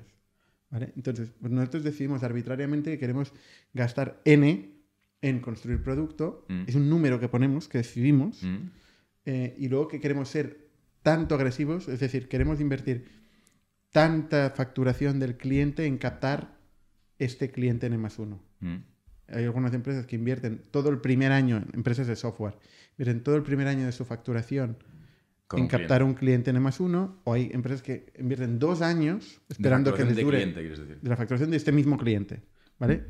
Eh, nosotros, sí. por ejemplo, invertimos un año eh, O sea, de facturación. tiene que durar 7 8 y uno lo invertimos. Uno lo invertimos en captarlo, Vale, en la publicidad que hemos hecho para captarlo, en la venta, vale, en el acompañamiento. vale. Oye, ¿y tú qué haces en Factorial? ¿O cu- ¿Cuál es tu día a día eh, como cofundador y dirigente de Factorial? ¿Cómo, ¿Cómo es el día a día de una persona que gestiona una empresa tan, tan grande y con tanto crecimiento? Mi día a día eh, va variando, va variando. ¿Mm? Yo soy una persona que soy muy poco estructurada, ¿Mm? no soy organizado. Soy una persona que siempre tengo que hacer siempre lo mismo. ¿Sabes? Que hay, hay CEOs que se levantan siempre a la misma hora, luego hacen no sé qué, luego en Sí, el periódico. típico luego- vídeo de YouTube Sí. que eh, insiste en salir en el buscador de YouTube. No es mi caso. Yo, yo la verdad es que mm, intento tener tiempo para pensar. Entonces me, me- me- me encuentro huecos para caminar por la playa. Suena un poco raro, pero es que nuestra oficina está al lado de la playa. Eh, o, o para, o para tomar un café tranquilo, escuchando música y, y- y poder escribir. Entonces, en estos momentos, y es cuando yo determino, y esto lo intento hacer bastante a menudo, ¿eh? es, es cuando determino cuáles son mis tres principales preocupaciones, mis tres principales problemas, y me enfoco bastante a estos. Mm. Me enfoco bastante porque tengo tanto ruido. O sea, ahora mismo en Factorial casi somos 900 personas, ¿no? Eh, tenemos muchas, muchas cosas, mucho ruido, nos Mm. escribe mucha gente, mucha gente quiere hacer partnerships con nosotros, gente quiere Bueno, hacer... por ejemplo, ahora estás haciendo un podcast eh, conmigo aquí. O sea, esto... Sí, por cierto que es un viernes, un viernes de última hora de la tarde. Tengo la cabeza frita, pero bueno. Eh, sí, sí, sí. Entonces, em, intento, intento encontrar cuáles son las principales cosas que no me pueden caer de la mesa, Ajá. que, que sí o sí ten- tienen que pasar. Y a partir de ahí, con todo lo demás, soy bastante aleatorio y creativo. Es decir, alguien me puede venir a ver. Es que quiero tener tiempo. Yo quiero tener tiempo para la gente. Y, y la gente me viene a ver con ideas y cosas. Y a veces les sorprende que dejo todo y voy a verles Mm. y dedico tiempo y entro en profundidad y entro al detalle. Y para mí esto es muy importante, es que ha sido lo que más me gusta, ¿no? O, por ejemplo, venirte a ver a, a ti ahora Mm. eh, y tener esta charla, pues, pues son cosas que tengo tiempo para hacer y quiero tener siempre tiempo para hacer. No quiero vivir ahí eh, sin tiempo, ¿no? Es decir, primera conclusión que podríamos sacar es que a pesar de, las, de, las- de los prejuicios o de las apariencias, no eh, tienes una agenda milimetrada y, eh, in- e inhumana. A ver, igual te la enseño y te caes de la silla. Pero es básicamente porque tengo muchos... Hay una, para mí una hay una reunión que es fundamental, que es la reunión, el one-on-one, la reunión uno a uno que tengo con la gente de mi equipo, que además la tengo cada semana y dura una hora. ¿Vale? Y la agoto la a la hora. A veces incluso la alargo. ¿Cuánta gente hay en tu equipo? ¿Cuánta gente reporta? Claro, gente que reporte a mí directamente, tengo bastante, 11 personas, son 11 bastantes. personas es mucha gente. Es mucha gente, O sea, Es 11 mucha horas de tu semana se van en 11 one-on-one. sí. Y luego hay otra reunión, que es eh, la reunión de mi equipo, propiamente de mi equipo, mi equipo de peers o mi equipo de management, en el caso de Factorial, Sí. que es la reunión de management, ¿no? Estas son reuniones que yo hago siempre. ¿Vale? Eh, todo lo demás, yo no tengo reuniones recurrentes. Hay gente que me dice, oye, ¿podemos hablar cada semana de un tema? Y digo, no. Cada semana no. Hablar de un tema, sí. Es decir, si tú tienes una idea, un proyecto, tal, estoy disponible. Pero si quieres que hablemos cada semana, no, estoy Pero es disponible. las, las reuniones que están en tu agenda, sí o sí, son 11 horas de one-on-one. Una reunión de management. Y ya está. Y ya está. La reunión de management no es el... han- el, el, ol- el ol- Vale, y luego, y luego tenemos una otra reunión recurrente, toda la compañía, que cada vez es más cara esta reunión, porque son, te digo, Sí, muchas claro. personas ahí metidas, eh, que es el All Hands. Sí. Es una reunión que hacemos el viernes a las 3 y media, a las 4 y media, perdona, hemos, hemos cambiado, Sí. eh, donde nos reunimos durante una hora toda la gente de la compañía en un Zoom, porque tenemos oficinas en Latinoamérica, en Brasil, en Estados Unidos, y ahí eh, pues explicamos, cada área de la compañía explica cuáles son los retos que se, se encuentran, también hacemos una especie de rituales donde celebramos las promociones de la gente, la gente puede compartir cariño y amor con gente de sus equipos, gente que les ha ayudado, gente de reconocimientos que quiere hacer. Mm. eh, saludamos y damos la bienvenida a la gente nueva que se incorpora a la empresa, que cada vez es más, ¿no? Y luego también hacemos alguna, algunos vídeos donde explicamos pues el día a día de alguien o yo sé, historias que, divertidas que han pasado. Mm. Vale. Esas son las reuniones recurrentes. Luego ¿Cuáles son tus tres problemas ahora? Oye, ahora mismo, en este momento, ¿cuáles son las tres cosas que te preocupan? O las, o las dos o las cuatro, ¿eh? las que tengas en la cabeza. Pero es que esto no, no o sea, esto Igual, ¿cuáles son las tres, las tres cosas? Dímelo. las No, es que no te lo puedo decir. ¿Cómo no vas a poder Eso es lo más importante que tengo que no puedo compartir con nadie. Pero puedes explicar, pues dilo sin decir lo que es. O sea, No, pues porque- un desafío vinculado con el crecimiento, un desafío de geografía, vamos a abrir un nuevo país, bla, bla, bla. Sí, lo que sea, no sé. O mi relación con mi socio, no sé lo que sea. A ver, yo tengo problemas, o sea, los problemas a los que me dedico son cosas como, por ejemplo, rehacer el career path, el plan de... de- No, tus tres problemas de ahora. ¿Cuáles son tus tres? O sea, los tres. Pues las- que no- que no te lo voy a decir. Pues dímelo sin. Imagínate que me escucha alguien. No te va a escuchar nadie. No, no, no, no. No, o sea, son problemas de este tipo, te estoy diciendo, ver, problemas vale, de... Career path. O sea, por ejemplo, el plan del 2023. Mira, Sí. el plan del 2023 es un tema que, que me ha estado ocupando recientemente bastante. Y ahora considero que cada uno de cada, cada persona del equipo coge su parte Vale. eh, Esto y no se es está, secreto, siendo ¿no? desarrollado. Pero esto no es, no es, no es, es- secreto de Estado. Hombre, si te contara el plan, sí. Claro, pero que, que estás preparando el plan, pues supongo que todo el mundo está preparando Pues el esto es una de las cosas, Vale. por ejemplo. Y ya está, no hay otras dos. Hay más. Bueno, Aparte, yo, yo, yo los tengo, tengo estructurado, esto me lo, me lo hago eh, en un Notion. Em, Notion es una aplicación. Es una aplicación que me permite estructurar mi cerebro. Mm. Y casi en todo lo que tengo en el Notion, que es básicamente todas las categorías de las cosas que me preocupan, tengo este top 3. ¿vale? O sea, tengo- yo tengo un top 3 personal de las cosas que más me preocupan, pero luego si entro en marketing inbound, tengo un top 3. Si Mm. luego entro en performance o entro en producto Mm. de Factorial, tengo un top 3 de las principales preocupaciones. Casi, casi cada cosa que toco, intento hacer un ejer- ejercicio de abstracción y de síntesis, de Mm. síntesis y encontrar cuáles son las cosas que más me preocupan o más me interesan, las grandes oportunidades que veo en esa cosa. Vale, bueno, nos quedaremos con, con ganas de saber concretamente qué te está ocupando ahora. Es curioso que no, que no lo puedas decir. No. Bueno, Aparte que es irrelevante para todo no, el mundo. es, es, eh, es- Es no, pero- absolutamente irrelevante. Aparte que mañana será otra cosa. claro, por eso, me- pero me, me resulta sorprendente la resistencia a responder una pregunta tan, tan, tan sencilla. Mira, una cosa concreta que estoy, que tengo ahora. Ah, algo, o sea, es para que enten- o sea, para, para ponerte un ejemplo. Sí, exacto. Eh, estoy trabajando en lo que es eh, un plan de compensación en una parte de la compañía. Vale, por ejemplo. O sea, el, el viernes que viene estarás contento si... Tres puntitos, ¿sabes? ¿Qué, has- qué tienes que conseguir la semana que viene? Como dirigente de Factorial. Por no decir algo estratégico, ¿sabes? ¿Qué Sí, tienes pues que es- conseguir la semana que viene? Y luego a veces tengo que convencer a mis, a mis socios o, a mis, o al equipo de management de cosas concretas, ¿no? Y yo me preparo pues mis argumentaciones, me hago mi, mi, mi- mi- el planteamiento para, poderse, para poder tener una discusión larga con esta Mm. gente y convencerles, porque a mí no, no me interesa decirles, oye, hay que hacer esto. Sí. Yo creo que nunca lo he hecho. Me intento preparar los argumentos y la dialéctica necesaria para Mm. convencerles de cosas. O convencerme yo en el camino, ¿eh? Oye, vamos lentísimos. en- O sea, tengo muchísimas que me haces unas preguntas. preguntas que... No, pero es que te voy a hacer me- otra, te voy a hacer me otra. preguntas de este tipo de detalle. No, te, te voy a preguntar otra cosa, que es si tú y tus socios, o tus socios y tú, o tú, dedi- dedicas o dedicáis mucho tiempo a precisamente a pensar, a poner en cuestión en eh, continuamente la estrategia o las- imprescindible, imprescindible. o sea, ¿cuán, cuán útil es eh, la parte metafísica o, vamos, eh, inútil de la dirección de, de empresas, por así decir? No sé si me... si- Para ti me es inútil esta parte, ¿eh? no, no, no, no. ¿Cuán útil o inútil es la aparente inutilidad de estar continuamente dándole vueltas a la identidad de una empresa, eh, el- Bueno, la estrategia de una empresa, eh, etcétera? Este tipo de, de- de elementos que, bueno, pueden, pueden no terminar de fijarse nunca, ¿no? Porque uno puede estar pensando siempre, siempre, siempre, siempre en cómo mejorar el plan que tiene. No sé si me explico. Sí. Quizá no. Sí, a ver, yo soy, yo soy bastante... O sea, a mí me gusta mucho pensar, me gusta pensar, Mm. me lo paso bien. Y luego eh, me gusta, soy pragmático también, me gusta ver cosas que pasen. Sí. No me gusta pensar y quedarme en la teoría, no me interesa quedarme en la teoría. Me gusta pensar para probar cosas, para ver cosas pasando, eso es lo que me gusta.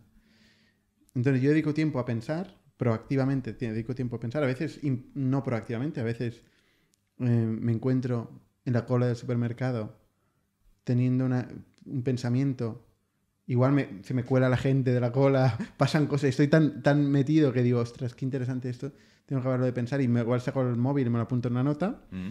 o a veces en la ducha, o a veces, ¿no?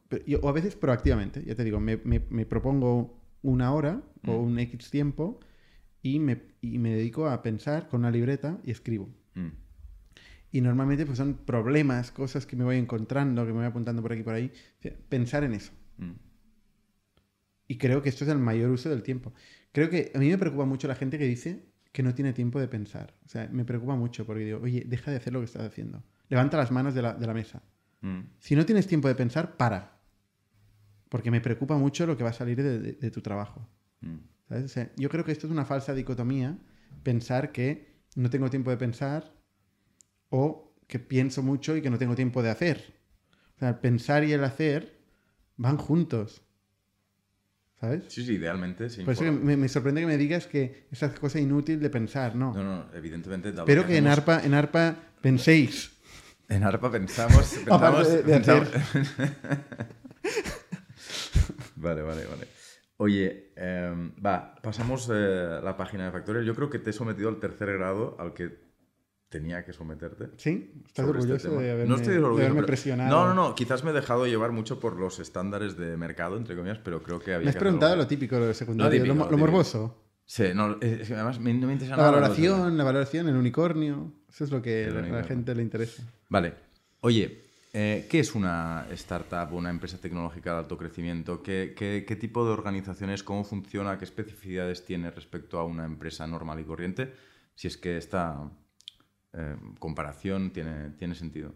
Sí, tiene sentido. Para mí una startup es una empresa que eh, tiene un grado de incertidumbre mayor que otra, que una empresa normal. Todas las empresas tienen incertidumbre, ¿eh? porque mm, tienen una idea, una, especulación sobre el futuro, sobre lo que va a pasar, que luego tiene que cumplirse. ¿no? pero una startup tiene más de incertidumbre de lo normal. O sea, se plantea o bien por un grado de crecimiento, o bien por un desarrollo de nuevo mercado, o bien por una serie de hipótesis que hacen que, oye, este, que, que, sea bastante difícil que pase. ¿no? Mm. Entonces, que básicamente lo más normal sea que haga el ridículo. Porque dices, oye, ¿dónde vas con esto? ¿Tú y cuántos más? ¿no? Mm. Cuando la respuesta es tú y cuántos más, mm. normalmente es la categoría de startup. ¿Y entonces cómo se gestiona eso? O sea, ¿Ese tipo de organización tiene que tener alguna característica específica o, no, no, Bueno, para mí es una organización que no puede ser muy, muy procedimental, no puede tener mucho proceso, porque precisamente porque no sabe lo que va a pasar, eh, no hay una mente central eh, que tenga el, que pueda hacer el libro de qué es lo que va a pasar a, futuro, ¿no? Con lo cual tiene que ser una organización caótica. Mm. Y eso es bueno, es decir, ágil también. Caótica mm. es ágil, que puede recibir ideas em, y ideas nuevas y, actuar en base a ellas, ¿no? O sea, mm. las dos cosas, recibir las ideas nuevas, con lo cual tiene que estar receptivo a, las, a, los cambios, a lo que produce el producto, el servicio, la interacción con el mercado que tiene, mm. y luego adaptarse y reconfigurar constantemente la compañía para tal, ¿no? De forma que hay mucha gente que no, le, no, no encaja en un entorno de startup, ¿no? Porque yo he tenido mucha gente que trabaja conmigo y dice, pero este tío, han dicho, este tío está cambiando cada vez, es como una veleta, ¿no? Está cambiando, está girando aquí como mm. en base a donde va el viento. Y, yo respondo, sí, claro, claro, creo, que sí, porque no sé lo que va a pasar, ¿no? además, cada, cada versión de mi, de, que tengo de la realidad la defiendo con vehemencia y con certidumbre, no con certidumbre, pero con, la defiendo con mucha fuerza. Con vehemencia. Con vehemencia, sí. Eh, porque, porque es lo que pienso en aquel momento. Sí, sí. Pero también estoy dispuesto... Es una, certeza temporal. Exacto. Entonces, la gente se tiene que acostumbrar a vivir un poco en eso, ¿no? Decir, oye, ahora todos para aquí, con mucha fuerza ir para ahí, porque hay que ir con mucha fuerza. Eso si no vas con fuerza, no te mueves. Mm. Eh, y ahora, ostras, no. Hemos descubierto que esto en realidad no era así. Pues ahora para ahí. Y todos, ¡boom! ¿No? Pero, pero lo mismo puede ser cualquier persona del equipo de la startup que se dé cuenta de la nueva dirección. Y entiendo que este, este entorno exigente en términos de, de plasticidad mental y de, eh, y, y de incertidumbre, de asunción de incertidumbre, eh, tiene la gracia de que te permite eh, generar mucho crecimiento. ¿no? O sea, entiendo que la startup tiene esa gracia En un 10% de los casos. en un 10%. de los casos. En el 90% la gente se pasa dando vueltas, dando vueltas hacia todas las direcciones y nunca llega a ningún sitio. Hay mucho riesgo en una startup. Por Mm. eso, para la gente que quiere trabajar en una startup, tiene que hacer una. Tiene que creer, tiene que hacer de inversor y hacer una serie de preguntas y creerse esta tesis, esta visión que, que este emprendedor o quien sea que ha empezado esto eh, le está contando, ¿no? Mm. Porque probablemente no llegue a ningún lado. Estadísticamente no va a llegar a ningún lado. ¿Qué papel juegan las startups en, la, en el mundo actual, en la sociedad, en la economía? Fundamental. Fundamental. O sea, yo, yo creo que casi todo lo que hacemos ¿qué, función, ¿Qué función tienen ¿no? respecto al Estado, respecto a las demás empresas? respe- ¿Por qué es fundamental ese papel? A ver, em, para mí la startup es un agente de progreso. Igual ahora nos diremos la filosofía otra vez, ¿eh? Pero es, es una, e- es, es un motor del cambio en la sociedad, ¿no? Entonces, yo creo que... em, o sea, es un agente de progreso y un motor de cambio. Sí. Sí, o sea, nuestra forma de comunicarnos hoy con nuestro entorno, nuestra forma de, de absorber información y conocimiento, nuestra Mm. forma de, em, yo qué sé, de, de educarnos, ¿no? Mm. La- nuestra forma de, de- de sanarnos, muchas veces, pues todo esto, toda esta forma está definida por startups. ¿Sabes? O sea, son startups que han crecido. Es que una empresa, muchas veces las empresas dejan de ser startups. Cuando consiguen un cambio, entonces llegan a cierto grado de madurez y dejan de igual seguir reconstruyéndose, reconstruyéndose o, o recreando. Y hay otras empresas que no. Por ejemplo, Apple durante mucho tiempo ha tenido mucha capacidad de seguir recreándose, seguir reinventándose y, y- y generando nuevas soluciones. Igual ahora, igual no tanto desde hace un tiempo, no lo sé.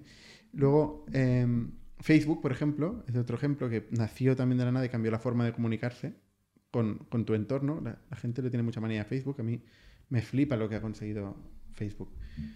Y además ahora pues dedica una cantidad ingente de recursos a crear una nueva forma de comunicarse, un nuevo entorno, en una plataforma, ¿no? Igual no le va bien. Y es normal, porque una startup pues, no siempre le va bien, ¿no? A veces el problema de estas grandes compañías es que invierten demasiados recursos en, en probar cosas nuevas.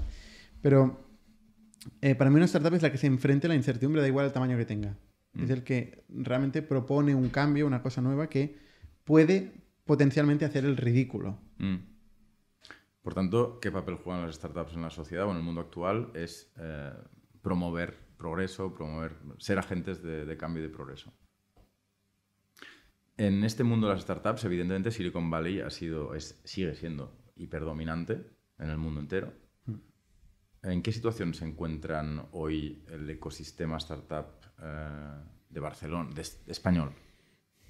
Sí, europeo, Barcelona es lo que tú quieras. La- la- eh, digamos que tenemos un referente que es la Silicon Valley, donde han nacido la mayor parte de empresas tecnológicas, startups que justifican, eh, ¿no? que, que- que dan, que dan credibilidad a lo que acabas de decir. Eh, pero poco a poco, pues bueno, en el resto del mundo la gente va progresando. ¿no? Entonces, ¿dó- ¿dónde estamos? ¿En Europa o en Barcelona o en España? Sí, a ver, yo creo que Silicon Valley tenía un papel fundamental. Eh, es un sitio muy, muy alternativo, donde se juntó una serie de gente que creía en hacer las cosas de forma diferente al, al establishment que venía más de, de Wall Street y de la costa este, eh, y que consiguió pues, crear la gran innovación que ha habido en el mundo tecnológico eh, en general. Mm, La gran innovación. Eh, mm, y, y esto, eh, poco a poco, esta forma de, de hacer, esta forma de, de entender el mundo, eh, que para mí es una revolución cultural, Mm. cultural en el mundo de los negocios, se ha ido propagando y extendiendo en, en- en los territorios. Yo diría que hoy ya no es este foco, o ya no es tanto este foco que, que solía ser. Yo creo que esto se ha reproducido en muchos otros, en mu- en muchos otros sitios, ¿no? Pero sí que es verdad que nosotros, yo por ejemplo, desde luego he bebido de la cultura o de la transformación cultural que ha habido en Silicon Valley, mm, donde no solo es el emprendedor, sino también es el, el modelo de inversión, este modelo de inversión de riesgo, pagando esas cifras eh, y invirtiendo en compañías totalmente inciertas, mm. sin resultados, sin métricas. Eh, pues eso, eso es lo que ha posibilitado estos cambios. Y, esto yo creo que ahora pasa en, todo el mundo. Y en Europa en particular, em, pues ha habido un, desarrollo muy, muy bestia de, startups en los últimos años, pero todavía estamos alejados de, los americanos. Y no, y no porque no se creen mm. proyectos, sino porque no se, no se escalan. Es lo que decía antes, ¿no? Muchas veces eh, se venden demasiado temprano o se ve, se ve una salida de mitigar riesgo eh, demasiado pronta. Y la gente pues no, no, quiere cambiar tanto el mundo o no piensa tanto en el mundo global.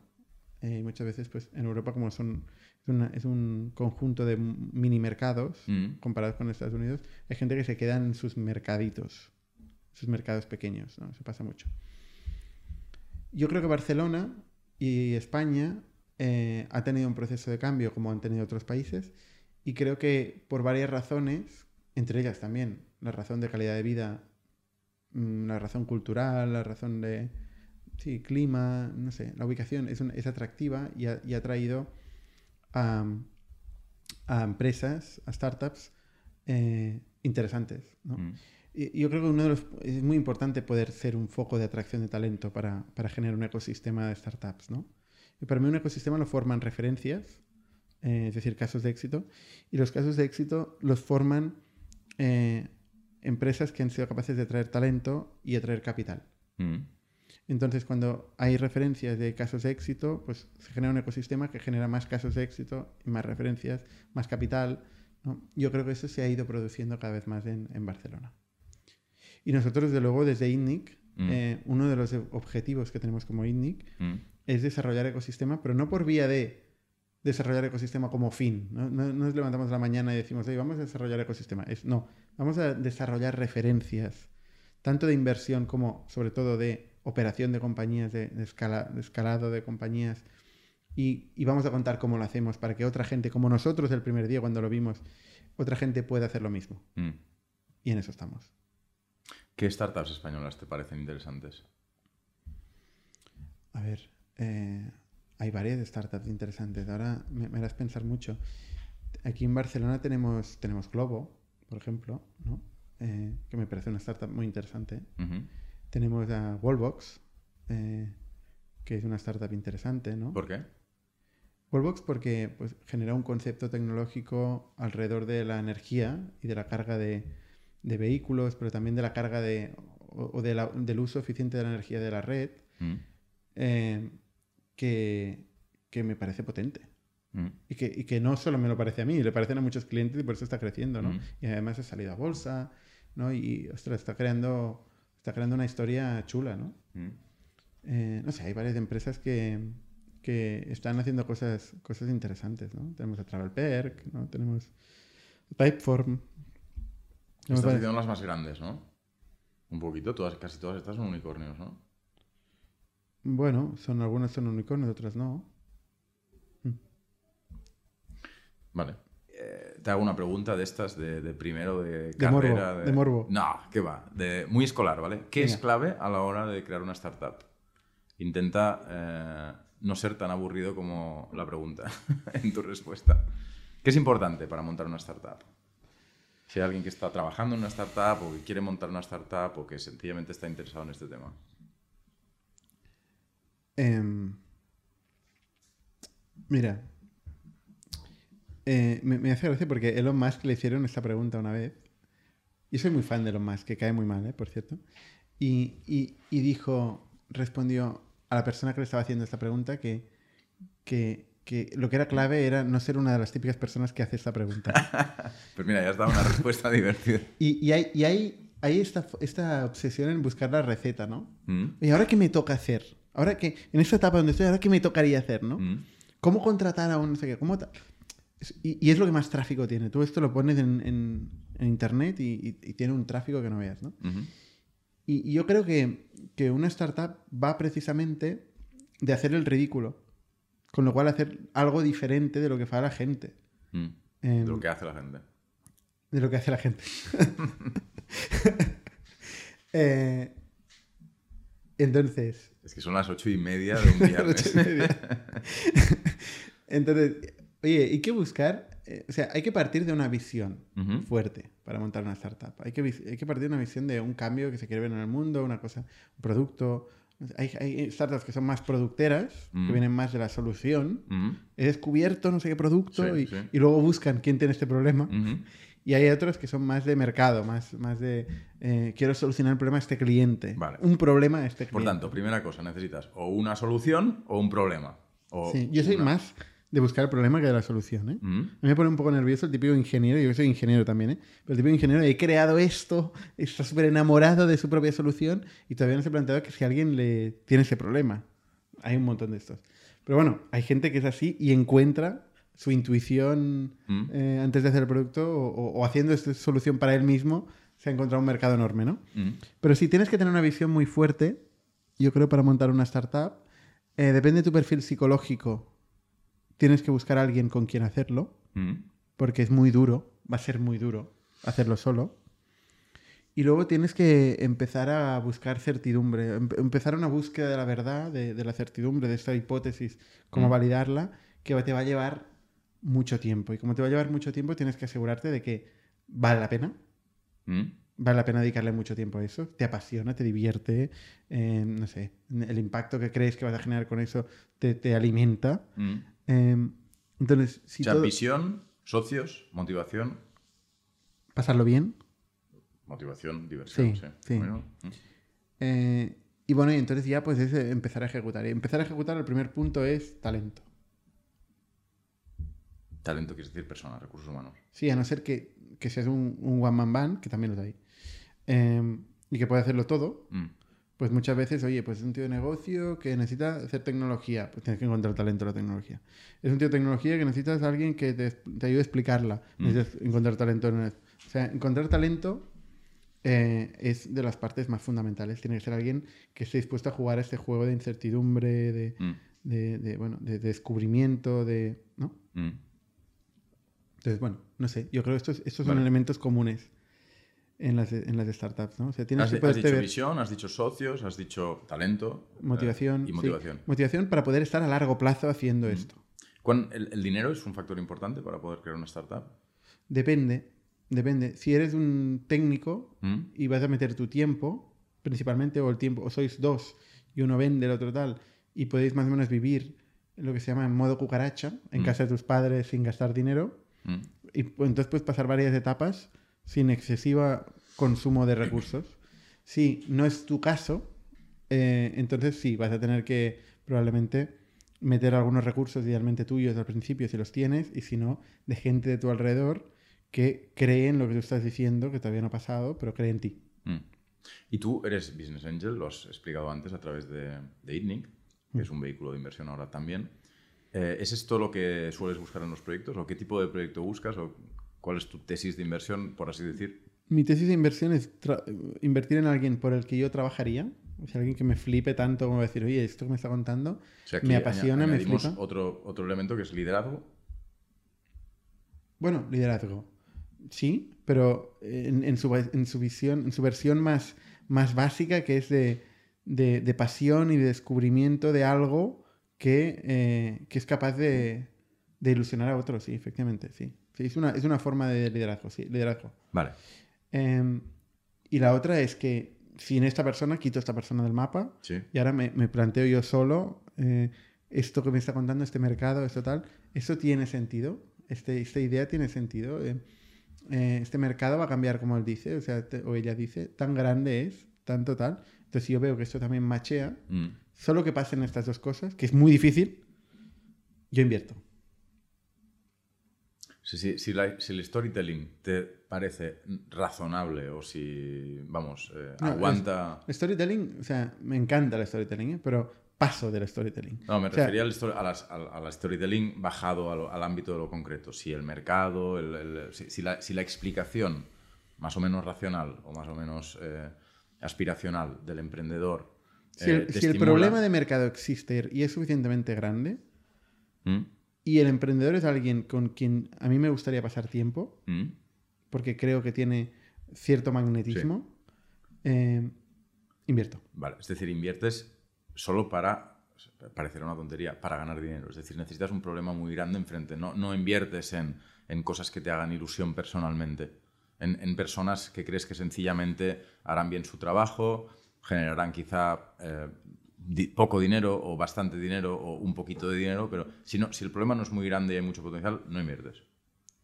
No invierto. Y no es para ganar dinero, o sea, es que es para tener un sentido de, ra de, de razonamiento, un sentido lógico. ¿Mm? Y al final soy bastante, también soy racional, ¿eh?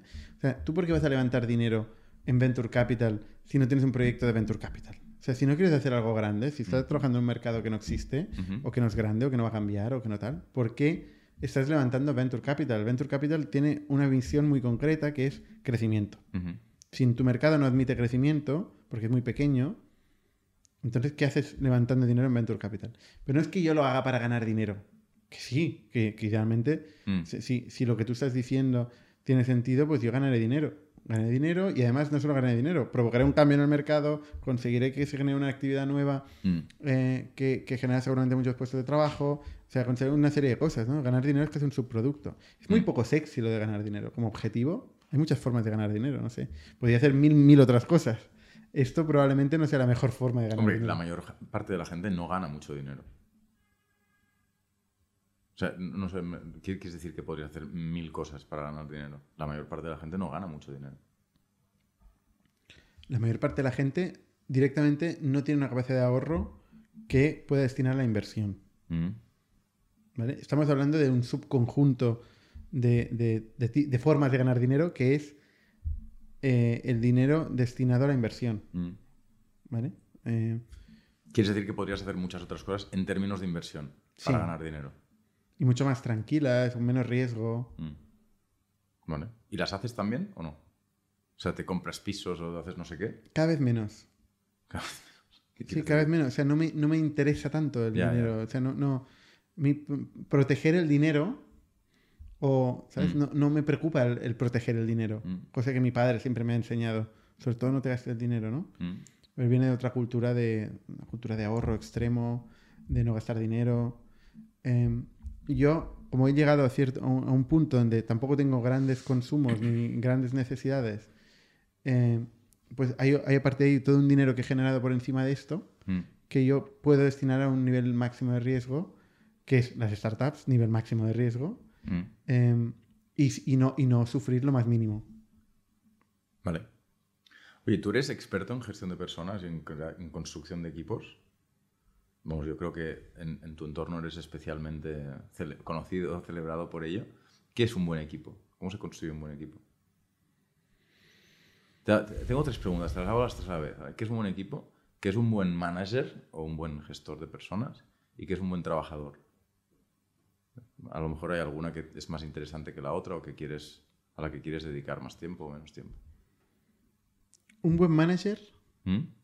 es aquella persona que consigue los objetivos de la empresa, ¿vale? Consigue los objetivos de la empresa a largo plazo, no como una cosa cir- circunstancial, one-off, a largo plazo. Y yo lo que he observado es que para conseguir los objetivos de la empresa, eh, este manager va a tener que formar un buen equipo. Un buen equipo. ¿Y qué es un buen equipo? Es una- un equipo que... eh, formado por buenos trabajadores. Te voy a unir todas las, todas las preguntas. ¿No? ¿Y ¿Qué es buen trabajador? Eh, un- parece, un, parece un concurso de elocuencia de la, de la universidad. No lo sé. Un buen trabajador es una persona, para mí, que, eh, que, tiene, que tiene un sentido de responsabilidad grande, que tiene, que tiene talento, y que es talento, y que, que tiene capacidad de, de encontrar soluciones creativas a problemas difíciles, y luego que tiene sobre todo una actitud de, capacidad de, asumir eh, lo que es el ownership, la responsabilidad. O sea, que no tiene excusas, que asume un objetivo del mundo difícil, que depende de él, o depende de él y más, y terceros, lo asume como suyo y hace que pase. Y cuando no pasa, encuentra el porqué y no encuentra la excusa, o el, o el es que, o el pero, ¿no? Eh, para mí esto es un, un buen trabajador, alguien que, le, que tiene curiosidad, que tiene drive, grit, ¿no? Son palabras en inglés que utilizamos mucho, ¿no? Mm. Em, que, que tiene la capacidad de pasar a la acción, fuerza, energía, positividad, alegría, cosas, honestidad, cosas básicas, muy básicas. Todo el mundo estaría de acuerdo en eso. Eh, y luego, para que el, el equipo funcione, para que el equipo funcione, tiene que tener todo el mundo cierto grado de generosidad con su entorno, con su peer, con su, con su igual en el Mm. equipo. No tiene que querer el éxito del de al lado, tiene que querer ayudarle, tiene que querer compartir, tiene que querer conseguir objetivos a través de terceros y, cons- y- y- que conseguir que, que los terceros tengan, consigan sus objetivos a través de él. ¿no? Y esto requiere mucha generosidad. O sea, construir una cultura de la colaboración, por Sí. así decir. Y esto requiere Y esto es, es en gran parte la función del manager, conseguir que pase esto, cómo incentiva a la gente, cómo premia a la gente, Mm. cómo, cómo penaliza a la gente. Porque se debe premiar el desempeño individual o colectivo. Ambos. Ambos. Lo que pasa es que yo sí te... no- Normalmente cuando te doy un objetivo a ti, Mm. eh, en una organización mm, con, con mucha gente ¿no? y, con, y con complejidad y con distintas especializaciones, muchas veces te va a pasar que para hacer tu objetivo vas a tener que influir, convencer, persuadir a terceros. ¿no? Eh, entonces, tú no vas a conseguir tu objetivo si tú no trabajas en equipo. Es que no lo vas a conseguir. Se puede. Un buen trabajador, tal y como lo has descrito, se parece bastante a una persona ideal. ¿Una persona ideal nace o se hace? Es decir, eh, el, el buen manager encuentra buenos trabajadores o forma buenos trabajadores. O la, o la buena empresa, ¿no? Yo creo que es un porcentaje más del 50%, vamos a decir un 60%, o 70% incluso, encontrarlo. Ujú. En todo caso es más fácil, ¿no? ¿Eh? Sí, en todo claro. caso es más fácil. Eh, O sea, la la gente, o sea, tú no vas a influir en la gente lo que no ha influido sus padres y su, su, su ¿no? su- trayectoria de vida hasta los 20 y pico, 30 y pico años, o 40 y pico, o 50, lo que sea. Eh, nosotros tenemos gente muy joven, ¿no? Em, pero luego el otro 30% que es muy importante es esta función que es muy difícil, que es muy difícil de los managers de desarrollar a la gente. Yo cuando intento entrevistar a managers siempre pregunto lo mismo Mm. que es cuál es su caso de éxito de diferencial de persona que ha contratado en su equipo, eh, diferencial entre el momento de salida de esta persona o de desvinculación, por la razón que sea, o de la- del manager, y el momento de entrada. Es decir, ¿cuándo, ¿cuál ha sido el caso donde ha habido más diferencia en una persona de su equipo entre el momento en que entró a trabajar con él o para él Mm. y el momento en que se desvinculó? Di- ¿Diferencia en qué, en qué, se- de acuerdo con qué criterio? De acuerdo en- con el criterio, ¿En, en ingresos o en actitud o en qué? De acuerdo con el criterio impacto, Impacto. En fin, eh, se puede explicar. Es abierto, ¿no? Abierto a interpretación. Tu pregunta es. Es abierta a interpretación y de hecho me gusta que la gente lo, lo- lo aterrice, porque Sí. cada uno aterrice de formas diferentes. Pero también, oye, cómo ha crecido esta persona en responsabilidad, en, en gestión, en rol, en título, en pasta que gana Mm, individualmente esta persona, mm. ¿no? Incluso qué ha pasado después de su desvinculación, ¿no? O sea, ¿dónde se ha ido después? ¿Ha ido a otra empresa? ¿Ahora esta persona dirige una empresa o ha montado una empresa o, o yo qué sé? ¿No? Eh, esto es una cosa que me, me interesa mucho, ver el impacto que ha hecho la gente, los managers en otras personas. O sea, en este. En este un, un buen manager sería una persona que desarrolla personas. que, Que- las, o que que las favorece- encuentra, Que las encuentra. que las encuentra, que encuentra favorece- personas con talento, con actitud. Ajá. Y para mí, talento y actitud a veces son lo mismo, ¿eh? Talento, a veces talento es sí. actitud, ¿eh? Quieres decir que el mejor talento es la actitud. Muchas veces. Que, la- que el talento no es multiplicar muy deprisa, que el talento es, Exacto, es- exacto. es trabajar. Entonces, em, estas personas que son capaces de encontrar este talento y luego desarrollarlo, Mm. estas dos cosas, estoy diciendo cosas muy básicas, ¿eh? Pero No, pero estamos, son first principles, ¿no? Es un poco Sí. como, ¿no? como fundamen- fundamentales de... creo que em, creo que son los buenos managers. Pero partimos de la- del principio, lo primero que te he dicho, ¿eh? un buen manager es aquel que consigue los objetivos. Es que hay mucha gente que dice un buen manager es alguien empático. Sí. Que yo nunca lo he entendido. O sea, alguien empático, es- esto no es un grupo de amigos. Una empresa tiene un objetivo y una startup un objetivo muy difícil. Entonces, tener un manager es aquella persona que consigue llevar a su equipo a conseguir el objetivo. Pero ¿a qué te sirve un gran general que Sí, no tiene un ejército, ¿no? O que no, no es capaz de encontrar un buen ejército, o que no es capaz de formar un buen ejército. ¿sabes? Estaba pensando que esto es contradictorio con lo que comentabas antes de que al mismo tiempo un manager eh, en una startup en particular, en tu caso, eh, pues interviene en un contexto en el que la incertidumbre es máxima y, sobre todo, los cambios de rumbo son constantes. De tal manera Pero que... el, el objetivo no es incierto. ¿eh? ¿Qué, qué quieres decir? Pues el objetivo, por ejemplo, de crecimiento. Sí, pero Es que tú si no lo consigues, a un mueres. equipo trabajando, eh, no sé, en tu caso, yo qué sé, en Rusia y después, al cabo de seis meses, decirle, oye, Rusia no ha funcionado, vamos a, Vale, vamos a otro sitio. no pasa nada. Eso no pasa nada, pero el objetivo es. Vamos a poner Bueno, un pero, objetivo. no, pero no habrán alcanzado el objetivo que les has, que les has marcado. A ver. mm, bueno, No, o es sea, que- es que es una pregunta que, que- tiene, es- la es persona que que, puede tiene que ver parecer- Rusia no. Bueno, es que puede parecer tonto, pero no lo es. O sea, ¿se premia el trabajo o se premia el resultado? ¿No? Es otra manera de, de- de- de hablar de lo mismo. Tú dices, un buen manager es el que alcanza o el que, el que realmente consigue eh, acercarse al objetivo de, 100%. de la empresa. Eh, por tanto, se juzgan resultados. También te, No he dicho, también te he dicho que consigue llegar al objetivo a largo plazo. Y para mí la única forma de largo plazo es generando equipos cohesionados, potentes, que además interactúan con otros equipos, de otros managers. O sea, es la única forma de tener éxito a largo plazo desde mi punto de vista. Pero, pero sí, sí, un- sin duda, un manager es aquel que consigue el objetivo. No es aquel que consigue que su equipo esté contento. Mm, No, no. no. No, y eso No. que se premia el trabajo eh, me hace mucha gracia. ¿Qué quieres decir? Porque hace mucha gracia. Porque, ¿qué significa ese premio al trabajo? Está- Creo que estamos volviendo a Marx. Y a la, a la, a la, a la- a la Marx cultura está- valor-trabajo, como si por el hecho que has trabajado, eso genera un valor. O sea, no. Que tú, que tú trabajes, no, no, no- no tienes por qué generar ningún valor. Trabajar no implica generar valor. Implica desempeñar una serie de horas haciendo Sí. una serie de acciones. Pero no valor. mm, entonces hay que premiar el valor. vale. Y más en una startup. Una startup está entre la vida y la muerte. ¿eh? Mm. Una tanto, startup no el- existe. Es como el el- gato este de Schrödinger que no sabe si está vivo o muerto. Sí, sí. Entonces, más vale que tengas managers que generen valor y que hagan que esté vivo. Si no, muere. Entonces, el, el vendedor que en 12 horas vende lo que tiene que vender, pues todo el mundo contento con él. ¿En, en cuántas horas? No, no he entendido lo de las En- horas. En 12, en 12 horas o en, o en 6 a la semana, quiero decir. O sea, el vendedor que vende muy bien y que se permite trabajar dos veces menos que el de al lado porque vende muy bien, pues bien, perfecto, mejor para él. Pero te podrías preguntar, ¿y qué haría esta persona si trabajara más horas, no? Bueno, pero sobre todo lo que está haciendo es cumplir con el objetivo de la empresa que le ha sido establecido, entiendo que de manera equitativa con su vecino o Es su que, a ver, vecina. es que, a ver, me has preguntado un manager. Y ahora me estás haciendo aquí una especie de demagogia, pero me estás Ajá. hablando de un, individuo, un contribuidor individual. Mm, O sea, es diferente un contribuidor. O sea, un manager tiene que conseguir que todos los in- contribuidores individuales mm, tengan éxito. Y es mucho menos probable que eh, en, en pocas horas tengan éxito esta gente. Puede ser, ¿eh? Mm. Pero es más difícil conseguir que todo su equipo tenga éxito que conseguir tú, que tú Mm. tengas éxito.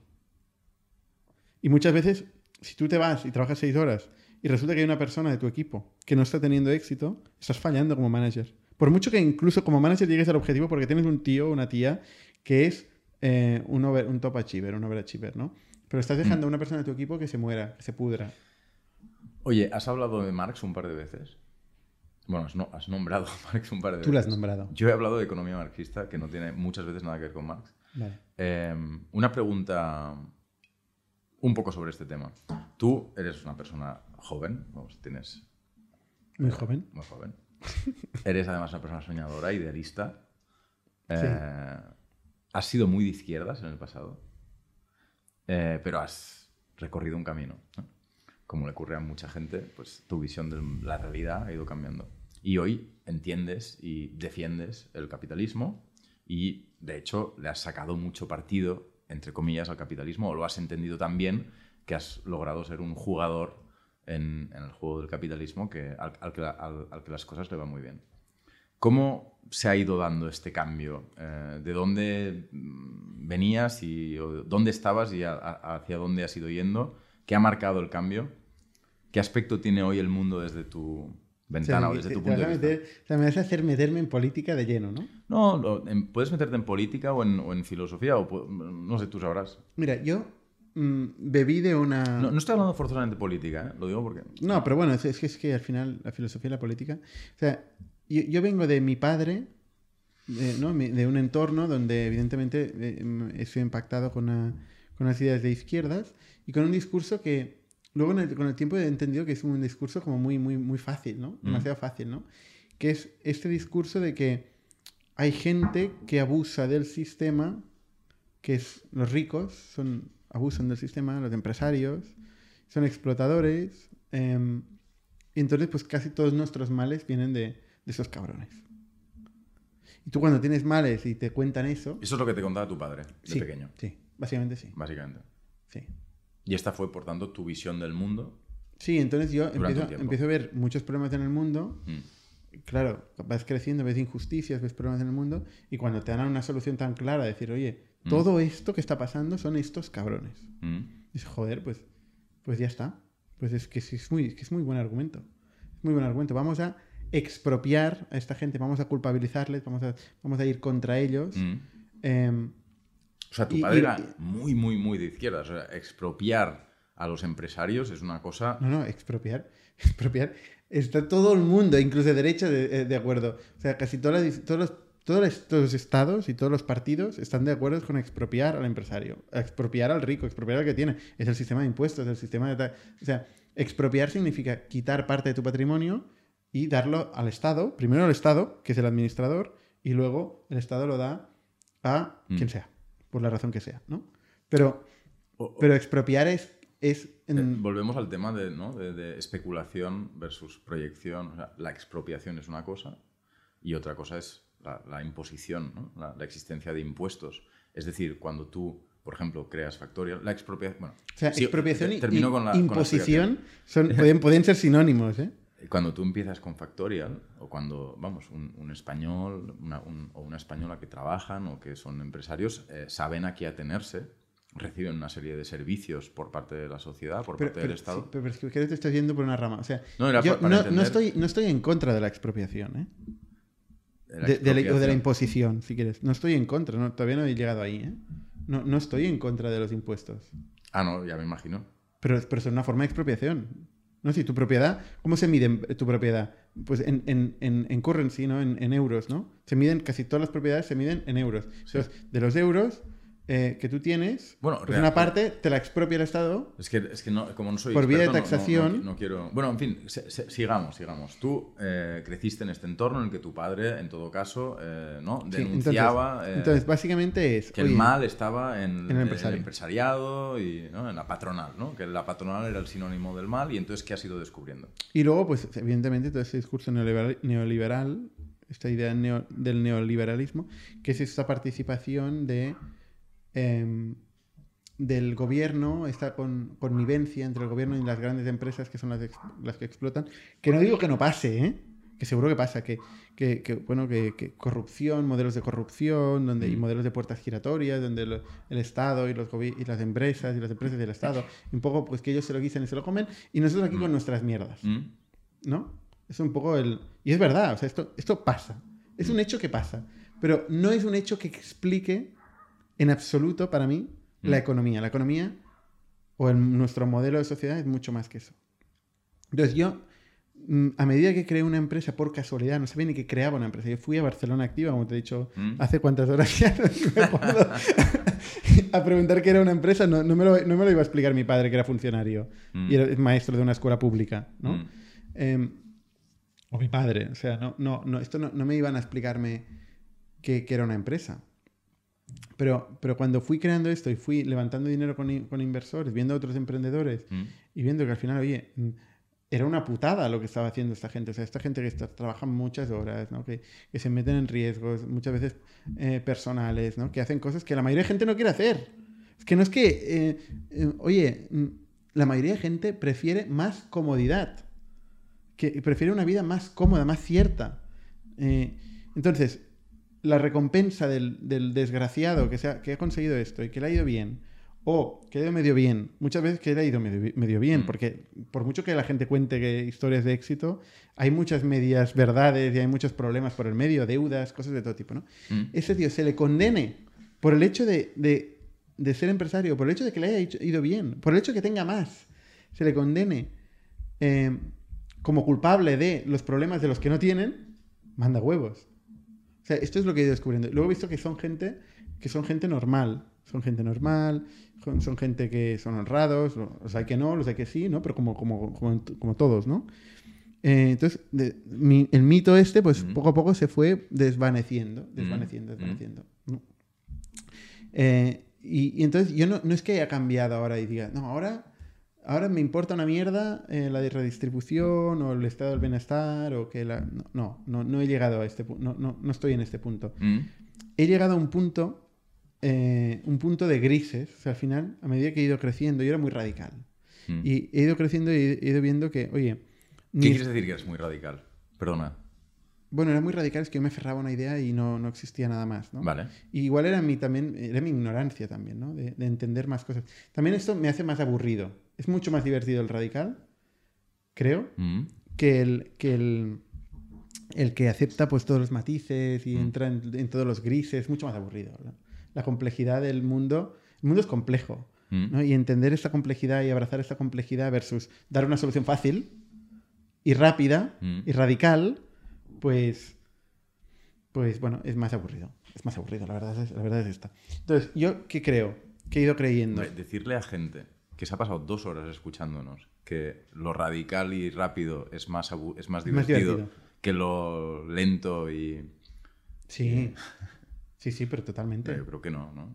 ¿Tú crees que no? Bueno, que, que había- bueno, habrá mucha gente que estará de acuerdo en que los matices eh, tienen mucha gracia. Pero bueno, eh, entonces, ¿dónde estás? O sea, estabas en una radicalidad de izquierdas hace unos años, has montado una empresa, bueno, vamos, muchas empresas, pero una especialmente grande, te has visto sometido a las presiones del empresario, del no, pero emprendedor. mucho, mucho antes, ¿eh? Pero... Y, y ahora, y, y ahora dónde has aterrizado? ¿Dónde estás ahora? O sea, ¿te acuerdas de, o sea, como, incluso a nivel personal, es que no habla forzosamente de política, ¿te acuerdas de lo que es no tener una empresa? Eh, ¿Te acuerdas de lo que es, eh, no sé, eh, pues eso, ser maestro de escuela? Eh, mm, ¿Qué relación tienes con la gente que no está en tu lugar en el mundo o en la sociedad o en la economía? ¿Qué- ¿Hasta qué punto crees que eh, puedes empatizar con, con esa gente o, o- o ya resulta muy complicado? No lo digo, no lo digo para nada ¿cómo como no una a acusación. empatizar con esta gente que es todo mi absoluto entorno? Pero estamos de acuerdo, Bernat, que no lo digo como un reproche ni nada por el estilo, sino que es evidente que ¿no? las circunstancias nos van afectando a todos muchísimo y uno va cambiando de opinión en función de si monta una empresa, de si tiene un hijo, de si tiene un hándicap, ¿no? una, una discapacidad o lo que ocurra, ¿no? lo que le vaya ocurriendo. Entonces, claro, a ti tú eres una persona que ha vivido en circunstancias o que está viviendo en circunstancias excepcionales que, que- Sí. que tienen que ver con mucha presión, ¿no? Estás sometido a, la- a toda la presión que, a- o la autopresión que, estábamos profe- comentando antes. mi, mi padre, siendo maestro de escuela, o mi madre, han, han- han han vivido mucha presión también, ¿sabes? O sea, no, Vale. no- es que no, la presión... A ver, yo no, no asocio... eh, o sea, yo puedo estar más cerca, ¿Mm? me puedo sentir más cerca de una persona que es un, individual, contribu- un contribuidor individual, que está trabajando en una profesión que le gusta, Mm. eso sí que es importante para mí, ¿eh? Ajá. que elija. Es una persona, o sea, me, me siento identificado con la gente que es valiente, que toma riesgos, que elige. Pero esto no significa que monte empresas, para Vale. nada. No puede dedicarse a la, a la pintura, puede dedicarse a la música, puede dedicarse a, yo qué sé, a cualquier cosa, ¿no? O, o incluso puede dedicarse a un trabajo de mierda, sabiendo que es un trabajo de mierda, pero luego que sale y hace cosas Mm, que son que, que- que le interesan. mm. Al final me, interesa, me gusta la gente que hace cosas que le interesan. Tampoco es, o sea, tampoco es una cosa muy rara, ¿no? Mm. Eh, y, y que, y que las persigue, pero, pero ya te digo, no, no, no es que me sienta desvinculado. Yo creo que la diferencia de esto lo hace la el patrimonio, el dinero, ¿no? Eh, y creo que es por donde vas, ¿no? No, más que no. por la presión, porque no creo que la presión aplique más a un empresario que, que a, un- a una persona individual, que un contribuidor individual. No. Bueno, creo que hay mucha gente que puede pensar que una persona como tú está sometida a mucha presión, que tiene una agenda muy complicada, que, que incluso puede, ser, puede resultar complicado, entre muchísimas comillas, ser feliz y al mismo tiempo tener que ocuparse de un bicho de mil personas eh, con, eh, sin modelo económico, sea, con modelo económico, pero sin, sin, sin beneficios, etcétera, etcétera, etcétera. Hay, hay mucha... eh, no, no dejas de ser una persona que está puesta en un lugar de la sociedad a la que si le va bien, desde luego, le van a caer hostias por todos lados, pero que mientras no te haya acabado de ir bien, pues, eh, joder, es, es que- es mu- es mucho trabajo. Yo es que la verdad es que me, me- me- me parece mucho más presión un manager, por ejemplo, que está trabajando en una empresa en la que no cree igual, ¿Mm? con unos objetivos que no cree que son posibles, pero que tiene que cumplir, no, que, que- con un equipo en el cual no tiene control porque no puede tomar decisiones reales, porque tiene que supervisarlas a alguien, Mm. y que está sometido en esa presión que muchas veces acaba en burnouts y cosas de estas, ¿Mm? a mí me, me parece mucho más, mucho más problemático. O un contribuidor individual también que se le está exigiendo cosas que no tienen sentido. Me parece que, que hay muchos, Mm. desafortunadamente. Eh, creo que tiene mucha más presión que un empresario que al final, oye, eh, está haciendo que le sale de los narices. O sea, Mm. nadie lo ha obligado. Vale, has conseguido inversión. Mm. Pero precisamente la inversión, lo bueno que tiene es que si, si esto queda en nada, no la devuelves. Mm. Las deudas, las deudas a nivel personal, que hay empresarios que se equivocan en eso, se equivocan Mm. y se endeudan a nivel personal y luego mm, pueden ir a menos por debajo de cero cuando Mm. las cosas van mal. Eh, se equivocan, pero a veces no hay alternativas, ¿eh? también las cosas como sean. Em, estos pueden tener más presión, pero no ha sido mi caso. Y es que no, no me he endeudado personalmente para hacer todo lo que he hecho. Entonces, ¿yo cómo voy a tener presión? Si yo tengo la suerte de poder elegir eh, y poder encontrar un camino que me motiva, que me ilusiona, trabajar con gente que me hace, no sé, o sea, y tengo los recursos y he conseguido llegar hasta donde he llegado. O sea, yo, yo presión, yo presión no tengo. Vale. O sea, en- entonces, yo- desde este punto de vista, em, yo, yo creo que hay gente que son contribuidores individuales que tienen más presión. Pero yo creo que tú ibas más por la diferencia del dinero, ¿no? El dinero es lo que. la desigualdad, que es un discurso muy típico de la izquierda, ¿no? Es uno de los discursos de la Es que no, izquierda. no iba para nada por ahí. No, no, no, pero ¿No? pero no, pero no, pero yo no soy el entrevistador, el entrevistado, el invitado.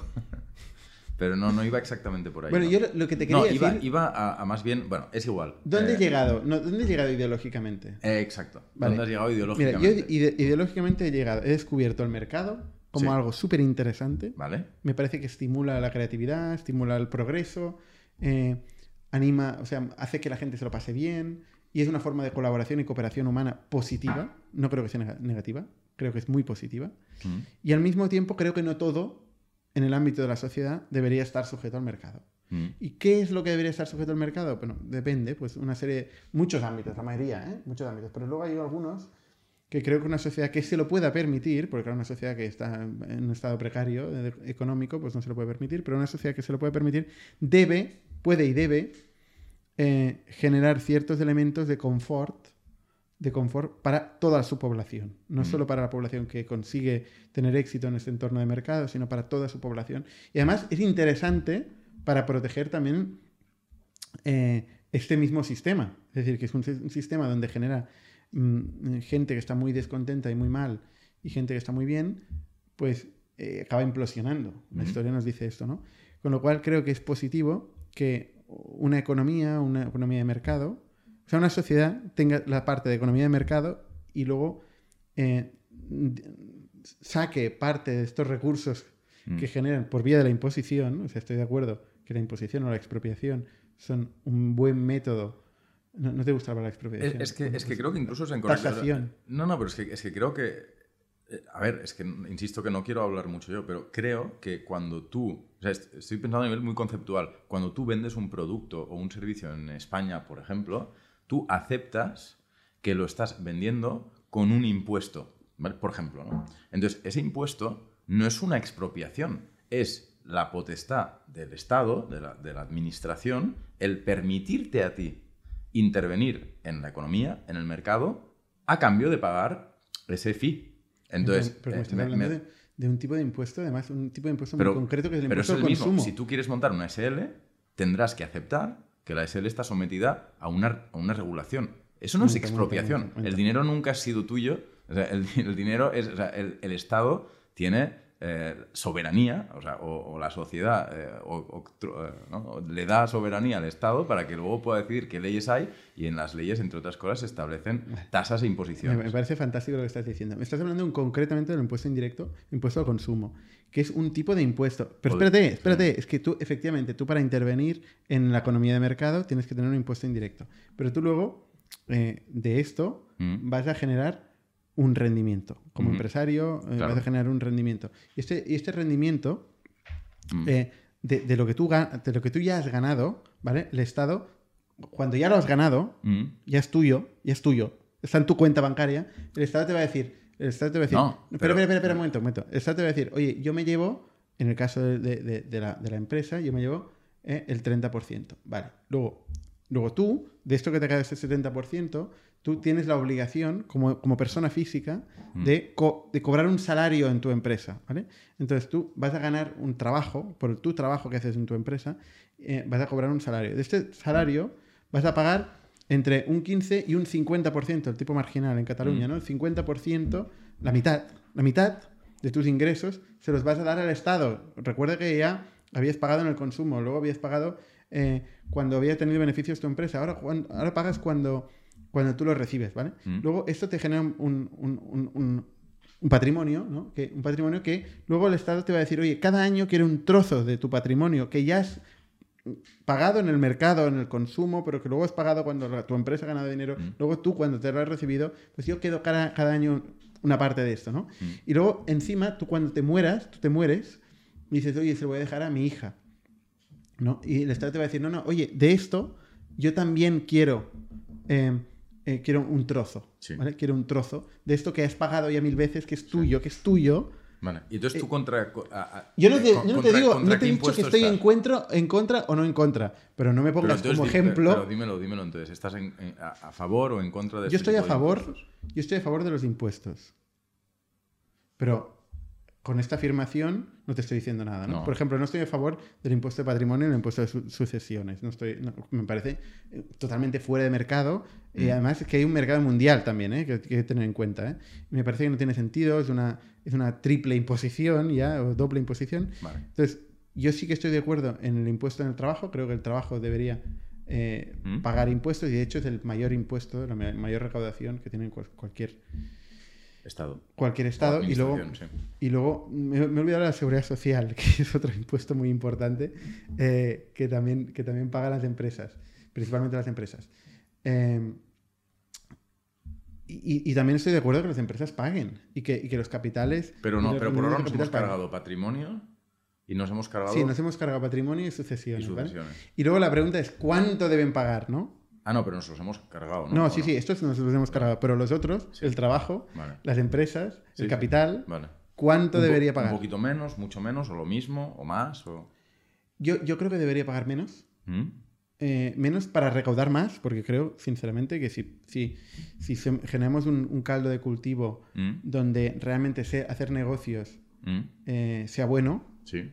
em, pues se va a recaudar más.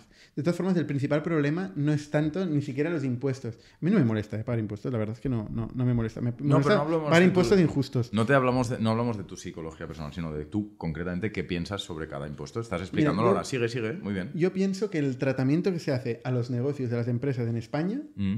eh, es, es terrible. Vale. Es terrible. Y por, y por esta razón, eh, ostras, no hay. Decimos, oye, el, eco- el- ecosistema de, de startups o de empresas aquí, Mm. ostras, no es comparable con otros pa- países. ¿Mm? ¿Y por qué no es comparable? Porque ¿Con qué países? mm, pues, con muchos, con yo qué sé, con Inglaterra, por ejemplo. A pesar del Brexit. O con los nórdicos. ¿Mm? O con Alemania. Es que en los otros países hacer un negocio ¿Mm? es bueno. O sea, es bueno montar un negocio. Es una cosa buena para el país. ¿Mm? Es más, nosotros Factorial, casi cada mes recibimos una delegación de un gobierno del mundo Sí. que nos hace un plan personalizado para nosotros para trasladarnos a su país. ¿Mm? ¿Tú crees que España está haciendo proactivamente esto en el mundo? Lo dudo. ¿Mm? Lo dudo muchísimo, viendo cómo tratan eh, las instituciones aquí en España a las empresas. ¿Mm? Entonces, yo creo que no hay. No, no, hay un problema casi fundacional o casi, yo que sé, cultural, te diré cultural, de, de pensar que las empresas son malas, que los empresarios son malos, que, pues eso, lo mismo que yo viví de pequeño, ¿no? ¿Mm?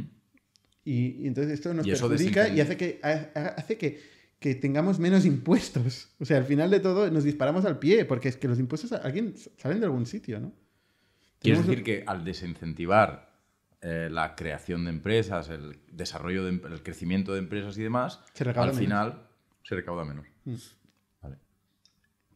A ver, es que es una, una cosa tan tonta. Es como si en el e-commerce, por ejemplo, tú subes el coste logístico, por ejemplo, Mm. ¿no? Pues vas a vender menos. Ya está. Vas a vender menos. Tú bajas el coste logístico, quitas las barreras ¿Mm? de entrada eh, y, y ha- y haces que y vas a vender más. Vale. Oye, llevamos un montón de rato. Y todavía no somos Lex Friedman. Entonces, eh, un par de preguntas y Venga, terminamos. venga, ¿Te va. parece o no? Sí, ¿Estás todavía o no? sí. Estamos Pero una cosa, ha quedado claro de, de mi modelo. O sea, mi modelo existe. O sea, es un modelo socialista y es un modelo de mercado. Mi modelo ideal. Donde hay ciertas cosas como la educación, la sanidad, eh, tal, que son totalmente socializadas. Sí.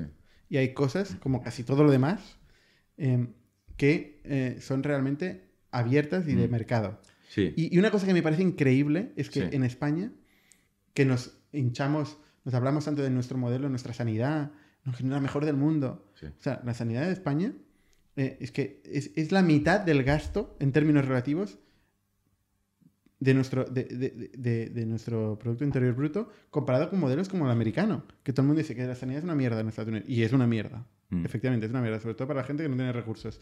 Pero aún así, invierte mucho más Estados Unidos en su sanidad pública Mm. que España en su sanidad pública.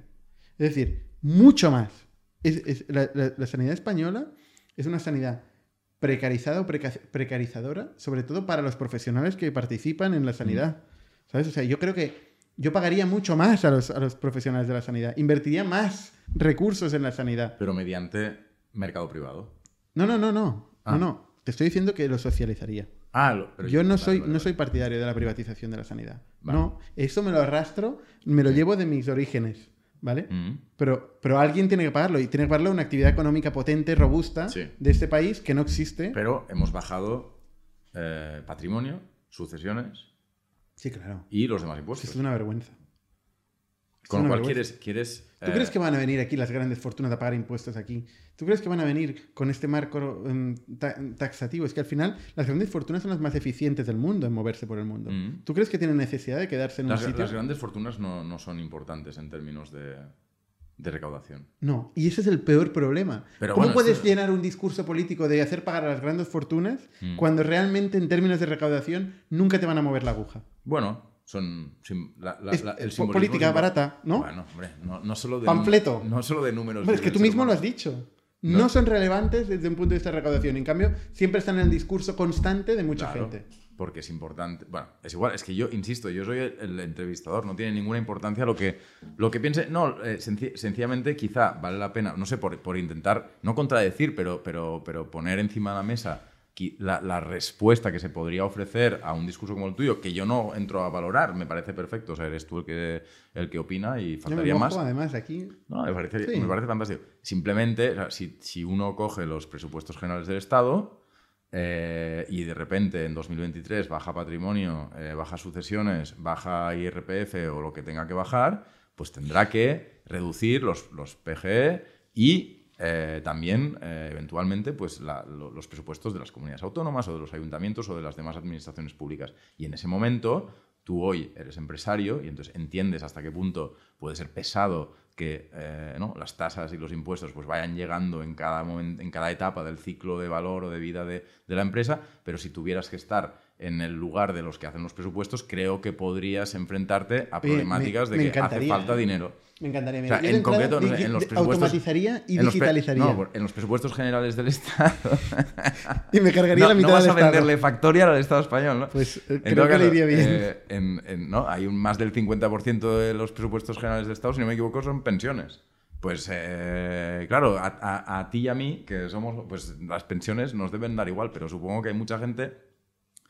Es igual, es que... eh, yo Pensiones solo- sería otra conversación. So- solo, solo Que quería como interesante ofrecer un como punto de vista alternativo, pero evidentemente eh, me parece perfecto lo que, lo que has opinado y además ha quedado muy claro, eso es lo importante. Ha quedado claro que crees en una economía de mercado que al mismo tiempo, en la medida de lo posible, pues eh, proteja a su población con eh, una economía pública eh, en educación, en salud o en lo que cada sociedad considere oportuno. Hay, hay índices que de readiness for business, ¿no? Cómo, de esta- cómo de un Estado está preparado por, para hacer negocio. Por ejemplo, Sí. los países nórdicos tienen una carga impositiva alta. Sí. No- no- se pagan muchos impuestos en los países nórdicos. Mm. Pero, oye, es tan fácil hacer negocio. Muchos más que en España. Claro, pero es tan fácil hacer negocios que Mm. al final equilibra. Equilibra, Mm. ¿sabes?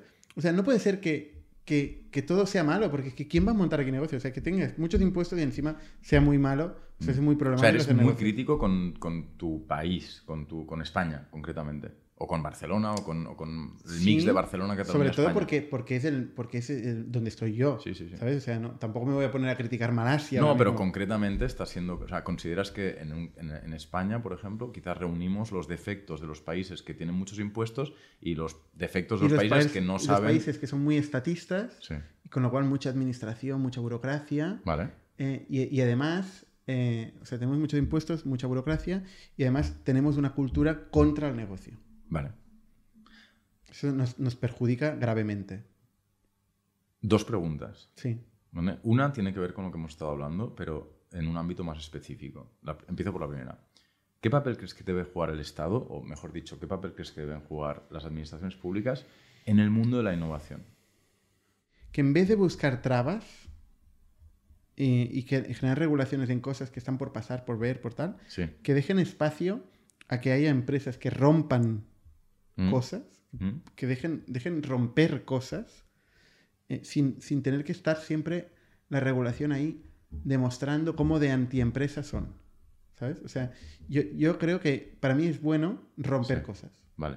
O sea, romper cosas, cambiar, pues, yo qué sé, salen los patinetes en la calle. Sí. ¿Por qué es la primera ciudad en prohibir los patinetes? Barcelona. ¿Por qué es la primera ciudad en prohibir los Ubers? ¿Por qué es la primera ciudad en prohibir mm, el Airbnb? ¿Por qué es la primera ciudad en prohibir casi todos los esquemas nuevos que intentan hacer cosas diferentes? Vale. ¿Mm? Y luego que generen un marco regulatorio o- y un marco económico, pues volvemos a la facilidad de Readiness Sí. for Business, Sí. que sea competitivo a nivel, a nivel mundial. Vale. O sea, por ejemplo, que, que podamos traer a talento. Yo estoy todo el día eh, trayendo talento de todo el mundo a Barcelona Mm, mm. y vendiendo Barcelona constantemente. Uh, A, a pesar de la prohibición de los patinetes. a pesar de la... pro- Esto no lo digo. No, esto no lo digo. reunión, no. Me centro en lo positivo. ¿Qué es lo que es positivo de el Barcelona? sol. El sol, la playa, la playa. la montaña, O sea, el, ambiente multicultural, el ambiente creativo, eh, ¿no? la cultura, la historia, los museos, los eventos que hay aquí en Barcelona, Mm. las startups que estamos generando, eh, ¿no? el ecosistema, eh, lo cerca que está de Europa y de muchos otros sitios, del punto, en no sé, muchas cosas vendo de Barcelona, Mm. pero no vendo precisamente eh, la, la- la afinidad que tiene la- quien sea que está gobernando Barcelona Vale. con las startups. O sea, Vale. no lo puedo vender. No lo puedo vender. Vale. Desafortunadamente no lo puedo vender. Vale. Pero bueno, convenzo, ¿eh? Convenzo a, a talento. Tengo una última pregunta, entonces. Venga. Ahora mismo, eh, ¿qué te hace disfrutar y qué te hace ilusión? ¿Qué te hace disfrutar y qué te hace ilusión? De cara a los próximos años. Qué mal planteada la pregunta. ¿Qué te hace ¿Qué me disfrutar? hace, qué me ¿Qué hace qué- pues, ¿qué, qué me hace ilusión? Pues me, me hace Sí. ilusión... eh, Además de terminar esta entrevista. Sí, ya. Creo que eh, tenemos una oportunidad en Factorial, tenemos una oportunidad única eh, de hacer algo muy grande. Muy grande. La verdad es que...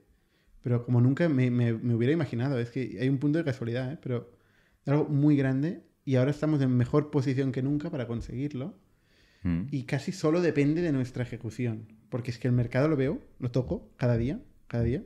Veo centenares de empresas, miles de empresas al mes, eh, que adoptan nuestro producto, que les cambia la vida. Además, grabamos muchas veces sus reacciones a cuando, cómo ven el producto. Y ahora vengo de, una, de un evento donde hemos, ponemos todos los vídeos de las reacciones cuando ven cómo es su empresa con nuestro producto. Y cuando veo esto, yo pienso, es que realmente con la cantidad de empresas que hay en el mundo, pequeñas, de ese tamaño, medianas, que pueden adoptar nuestro producto, es que realmente podemos hacer algo muy, muy gordo. Probablemente una de las empresas más grandes de Europa en tecnología, en nuestro ámbito, Mm. eh, o incluso del mundo. Y entonces a mí esto intelectualmente es un reto brutal. Mm. Esto me va a permitir trabajar con gente, eh, con, con mi, con mi equipo y, y y, bueno, y hacer cosas que y pasarlo bien. Eh, entonces a mí esto es una de las cosas que más, la verdad es que más me ilusiona. ¿eh?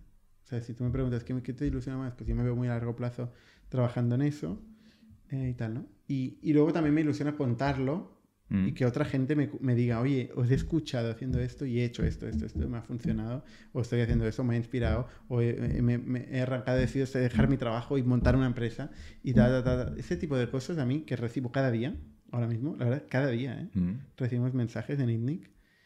Eh, esto me motiva muchísimo, me hace mucha ilusión. Mm. Bueno, pues hemos terminado. Muchas gracias, Bernat. A ti, Álvaro. Y hasta muy pronto.